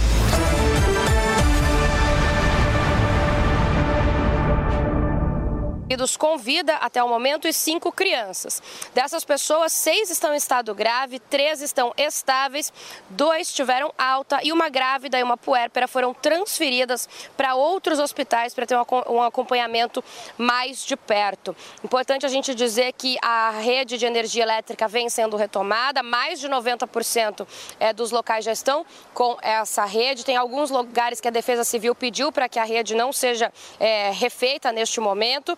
O sinal de telefonia também melhorou eh, no momento, mas ainda tem bastante problema com água. Aqui na região eh, de São Sebastião, tem mais de 40 caminhões tanque tentando aí ajudar nesse trabalho, enquanto a Sabesp não consegue restabelecer, tentando ajudar então no abastecimento de água de uma forma pelo menos provisória. A gente segue aqui, Paulo, de Maresias agora, acompanhando esse movimento de saída. Tá aí, Bia. Obrigado pelas suas informações. A Beatriz Manfredini, direto de Maresias, litoral norte de São Paulo, município de São Sebastião, mostrando pra gente. Coloca as imagens de novo, Fê, só pra gente poder relatar. Ah, a gente estava vendo imagens aí da Beatriz Manfredini apresentando pra gente essa fila de carros, o que mostra que as rodovias estão parcialmente aí voltando ah, e possibilitando aí justamente as pessoas que lá estavam ah, de sair Difícil. das praias. Né? Agora, desceram para o litoral norte nesse Então. carnaval. É muita gente. Num carnaval isso. extremamente esperado, né? Obviamente que essas pessoas têm uma condição financeira muito superior à de muitas que a gente viu, inclusive, que estão sem casas e gente que Sim. mora ali, né? Que infelizmente Tem não para vai onde conseguir ir, né? sair. As que tão, ficaram lá, Exatamente. não, tem. Gente, agora mais um pouquinho de solidariedade aqui no programa. A Cruz Vermelha de São Paulo anunciou uma campanha de arrecadação de doações para as vítimas das chuvas. Milhares de pessoas estão desabrigadas, precisando de vários itens básicos, como por exemplo produtos de higiene, limpeza e comida. E eu vou falar uma coisa para vocês: tem duas formas de vocês participarem dessa campanha. Dá uma olhada. Você pode doar em dinheiro via Pix. A chave é o e-mail soschuvas, tudo junto, arroba cruzvermelhasp.org.br. Você também pode entregar diretamente a sua doação, como por exemplo garrafas de água, alimentos não perecíveis, roupas, colchões, na sede da Cruz Vermelha aqui em São Paulo, que fica na Avenida Moreira Guimarães, número 699. Essa ação da Cruz Vermelha tem o apoio do grupo Jovem Pan de Comunicação e vocês podem ficar absolutamente tranquilos que se vocês quiserem ajudar o Litoral Norte, vocês estão ajudando uma entidade absolutamente séria que tem o respaldo aqui da Jovem Pan. Gente, agora uma notícia lá de fora, porque a Justiça da Espanha mantém Daniel Alves em prisão preventiva e sem direito à fiança. O repórter Vitor Boni traz as informações direto de, Ma de Madrid para gente, certo, Vitor? Seja bem-vindo. Grande abraço, Paulo, todos os amigos da Jovem Pan. É isso mesmo, o Tribunal, o Tribunal de Barcelona decidiu na manhã desta terça-feira negar o recurso pedido pela defesa de Daniel Alves e manter o jogador em prisão preventiva por conta do caso de acusação de agressão sexual que teria ocorrido no último dia 30 de dezembro em uma boate em Barcelona a uma mulher de 23 anos. A Justiça de Barcelona, a Justiça espanhola, decidiu pela manutenção de Daniel Alves em prisão preventiva por conta do alto risco de fuga. Apesar das medidas apresentadas pela defesa do jogador, comandada pelo advogado Cristóvão Martel, que incluiriam a retirada dos passaportes de Daniel Alves e a utilização de uma pulseira eletrônica para rastrear a localização dele, o que o Tribunal de Barcelona, a terceira sessão do Tribunal de Barcelona, comandado pelo juiz Eduardo Navarro, considerou que não foi o suficiente para garantir a permanência do jogador na Espanha enquanto o caso é tratado pela Justiça. Agora, com essa decisão, Daniel Alves, que completou um mês de prisão preventiva, foi preso no último dia 20 de janeiro, deve permanecer em cárcere no centro penitenciário Brians 2, a cerca de 40 quilômetros de Barcelona, até a data do julgamento, que ainda não foi definido. O caso ainda está em sua fase de investigação, uma investigação que já é considerada avançada, mas que ainda não tem data para julgamento e ainda está sendo tratada pela justiça espanhola. Paulo. Muito bem, Vitor, obrigado pelas suas informações. O Vitor aí segue acompanhando essa novela envolvendo o jogador da seleção brasileira, agora não mais, né, Daniel Alves. Gente, vocês querem comentar sobre isso? Alguma atualização, Paulinho? Ah, é, então, é interessante é, ter visto essa nota agora, porque recentemente, né, nesse período de carnaval, a Prefeitura de São Paulo fez uma lei é, para conseguir garantir mais segurança às mulheres nesse período de carnaval que forem assediadas, que sofrerem abuso sexual. Então, elas procuram ali a polícia, ligam para números ali é, da polícia mesmo. Os próprios policiais estão é, prontos ali para atender essas mulheres. E aí fica essa dúvida: será que não está chegando muito tarde essas leis aqui no Brasil para gente? Né? Como que seria esse caso do Daniel Alves por aqui? Será que ele estava solto? Será que ele estava numa prisão, é, enfim. É, a justiça tornozeleira tá, eletrônica, né? Está se demonstrando muito firme, né? Exato. Então, assim, é, fica esse, esse paralelo, né? Porque chegou agora, 2023, agora chegou uma lei no Carnaval de São Paulo para mulheres que sofrem abuso sexual, que sofrem é, assédio, para que elas se sintam mais seguras e consigam, assim, garantir aí a segurança delas, é, procurando autoridades, procurando policiamento, enfim, e tendo razão, o que é mais importante, né? Sendo, que acreditem na palavra dessa mulher, né? E olha como lá fora as, as, leis são um pouco mais fortes, mais firmes em relação a isso. Ele não vai ser liberado, é. ele não vai ser solto. O Cristobal indica, Matel, que é o advogado dele, já tentou todas as manobras perante a corte espanhola, inclusive oferecendo uma grana, fiança tal.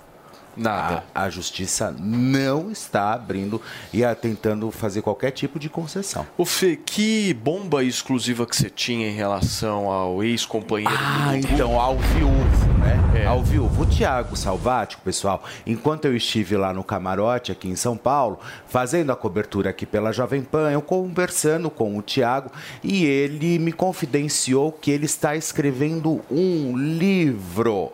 O livro vai chamar Do Início ao Fim, aonde o Thiago Salvático vai contar absolutamente tudo o que aconteceu durante a relação dele com o Gugu dias antes da, do acidente e também supostas histórias que, que podem trazer um novo rumo aí para toda essa questão envolvendo a morte do Gugu. Ou seja, segundo o Tiago Salvático, ele vai abrir o jogo, ou seja, vai abrir o livro. Parece que né? essa história não tem fim, né, Fê? do Não, e o Gugu? Gugu, e o Gugu que sempre foi um cara tão reservado, né? E de repente ele tem uma vida tão exposta, aonde as pessoas começaram literalmente sambar em cima do túmulo do Gugu, É. né? Isso eu acho que a gente tem que deixar muito claro.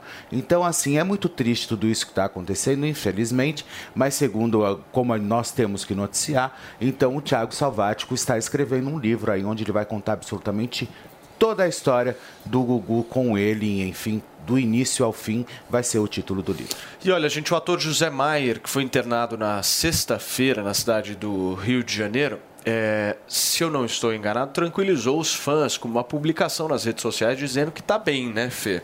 Pois é, uma história muito mal explicada até hoje, após o barulho e escândalo, né, que rolou, na verdade, ocasionado através do suposto assédio do ator em cima da figurinista Tsunami, o ator desenvolveu uma doença autoimune chamada granulomatose com poliagite, desenvolvida através de traumas emocionais. A granulamatose de Vigener, que também pode ser chamada assim, causa uma inflamação nos vasos sanguíneos que pode comprometer o fluxo sanguíneo para diversos órgãos e tecidos, como ouvido, nariz, pulmão, rins e garganta. A via respiratória é uma das mais comumente atacado pela doença e os pacientes devem ficar atentos aos sinais de sangramento nasal repetitivo, bem como sinusite de repetição, falta de ar, tosse, escarro com sangue, dor nas articulações e mal-estar geral. Vale lembrar que lá em 2018 o ator eh, ficou mais de 30 dias internados para tratar, inclusive, os sintomas severos da doença que acomete principalmente o sistema respiratório. Né? E quando eu digo assim dessa suposta história, é que na verdade eu acho que tanto barulho foi feito em cima dessa questão do José Maier, tanto fizeram, né, a figurinista na época eh, denunciou, enfim, foi lá no compliance da Rede Globo de televisão, acabaram com ele e tal, e aí eu acho que ela navega completamente contra quando na hora exata ela vai lá e retira a queixa e não mete um processo, realmente as histórias não, não seguem adiante. Sem dizer que os dois, né, segundo algumas informações lá da própria Rede Globo de televisão, eles mantinham uma relação amorosa. Então, ou seja, oito meses eles ficaram juntos. Depois terminou a relação, aconteceu absolutamente tudo isso. Então, eu acho que tem que tomar muito cuidado, principalmente com essa questão, quando a gente fala, para justamente não tirar a, a, a, a a legitimidade da causa, sabe? né? Quando a gente faz uma denúncia não é. verdadeira. É, é, tira a A legitimidade nossa da história, sabe? Porque você vai lá, você denuncia, é, você é, vai abre um inquérito contra o ator, no caso José Maier, que acabou ficando doente, e de repente você vai lá e retira a queixa quando- como, na, como se você tivesse realmente que continuar com a história. Fê, né? deixa eu só agradecer quem nos acompanha pelo rádio. São 11 horas e 56 minutos. Muito obrigado pela sua companhia. Amanhã a gente está de volta.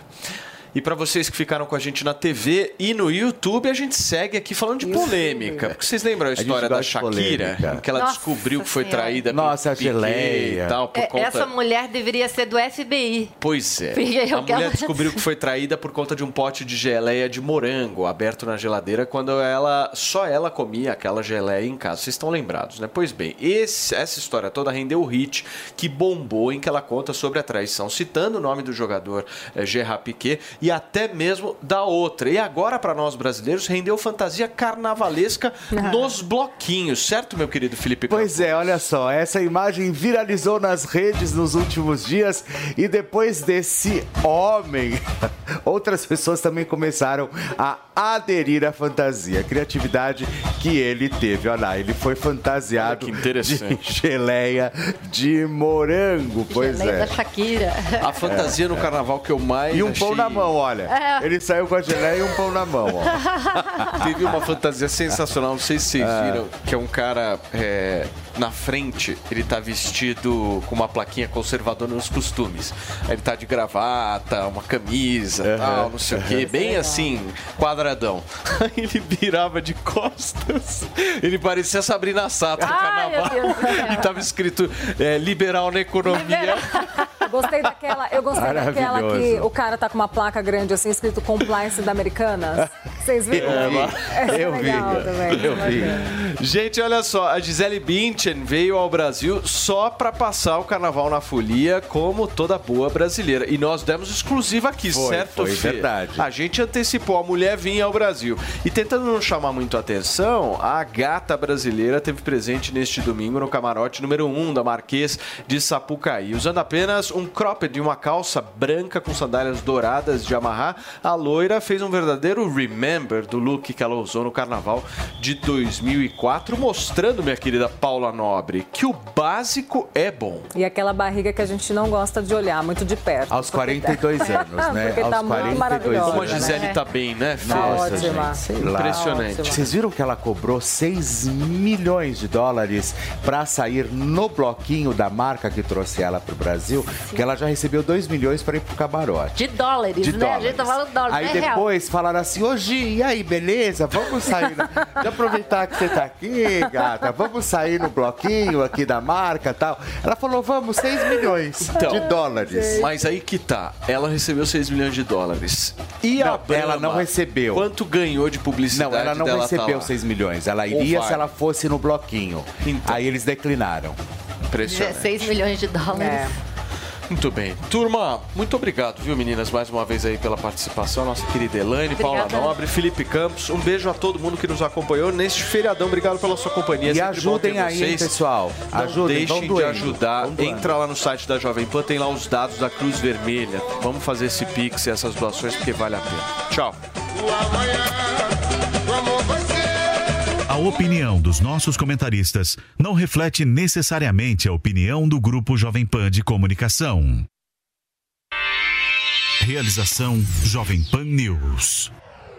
Hey guys, it is Ryan. I'm not sure if you know this about me, but I'm a bit of a fun fanatic when I can. I like to work, but I like fun too. It's a thing. And now the truth is out there. I can tell you about my favorite place to have fun Chumba Casino. They have hundreds of social casino style games to choose from, with new games released each week. You can play for free anytime, anywhere. And each day brings a new chance to collect daily bonuses. So join me in the fun. Sign up now at chumbacasino.com. No purchase necessary. Group. Void were prohibited by law. See terms and conditions. 18 plus.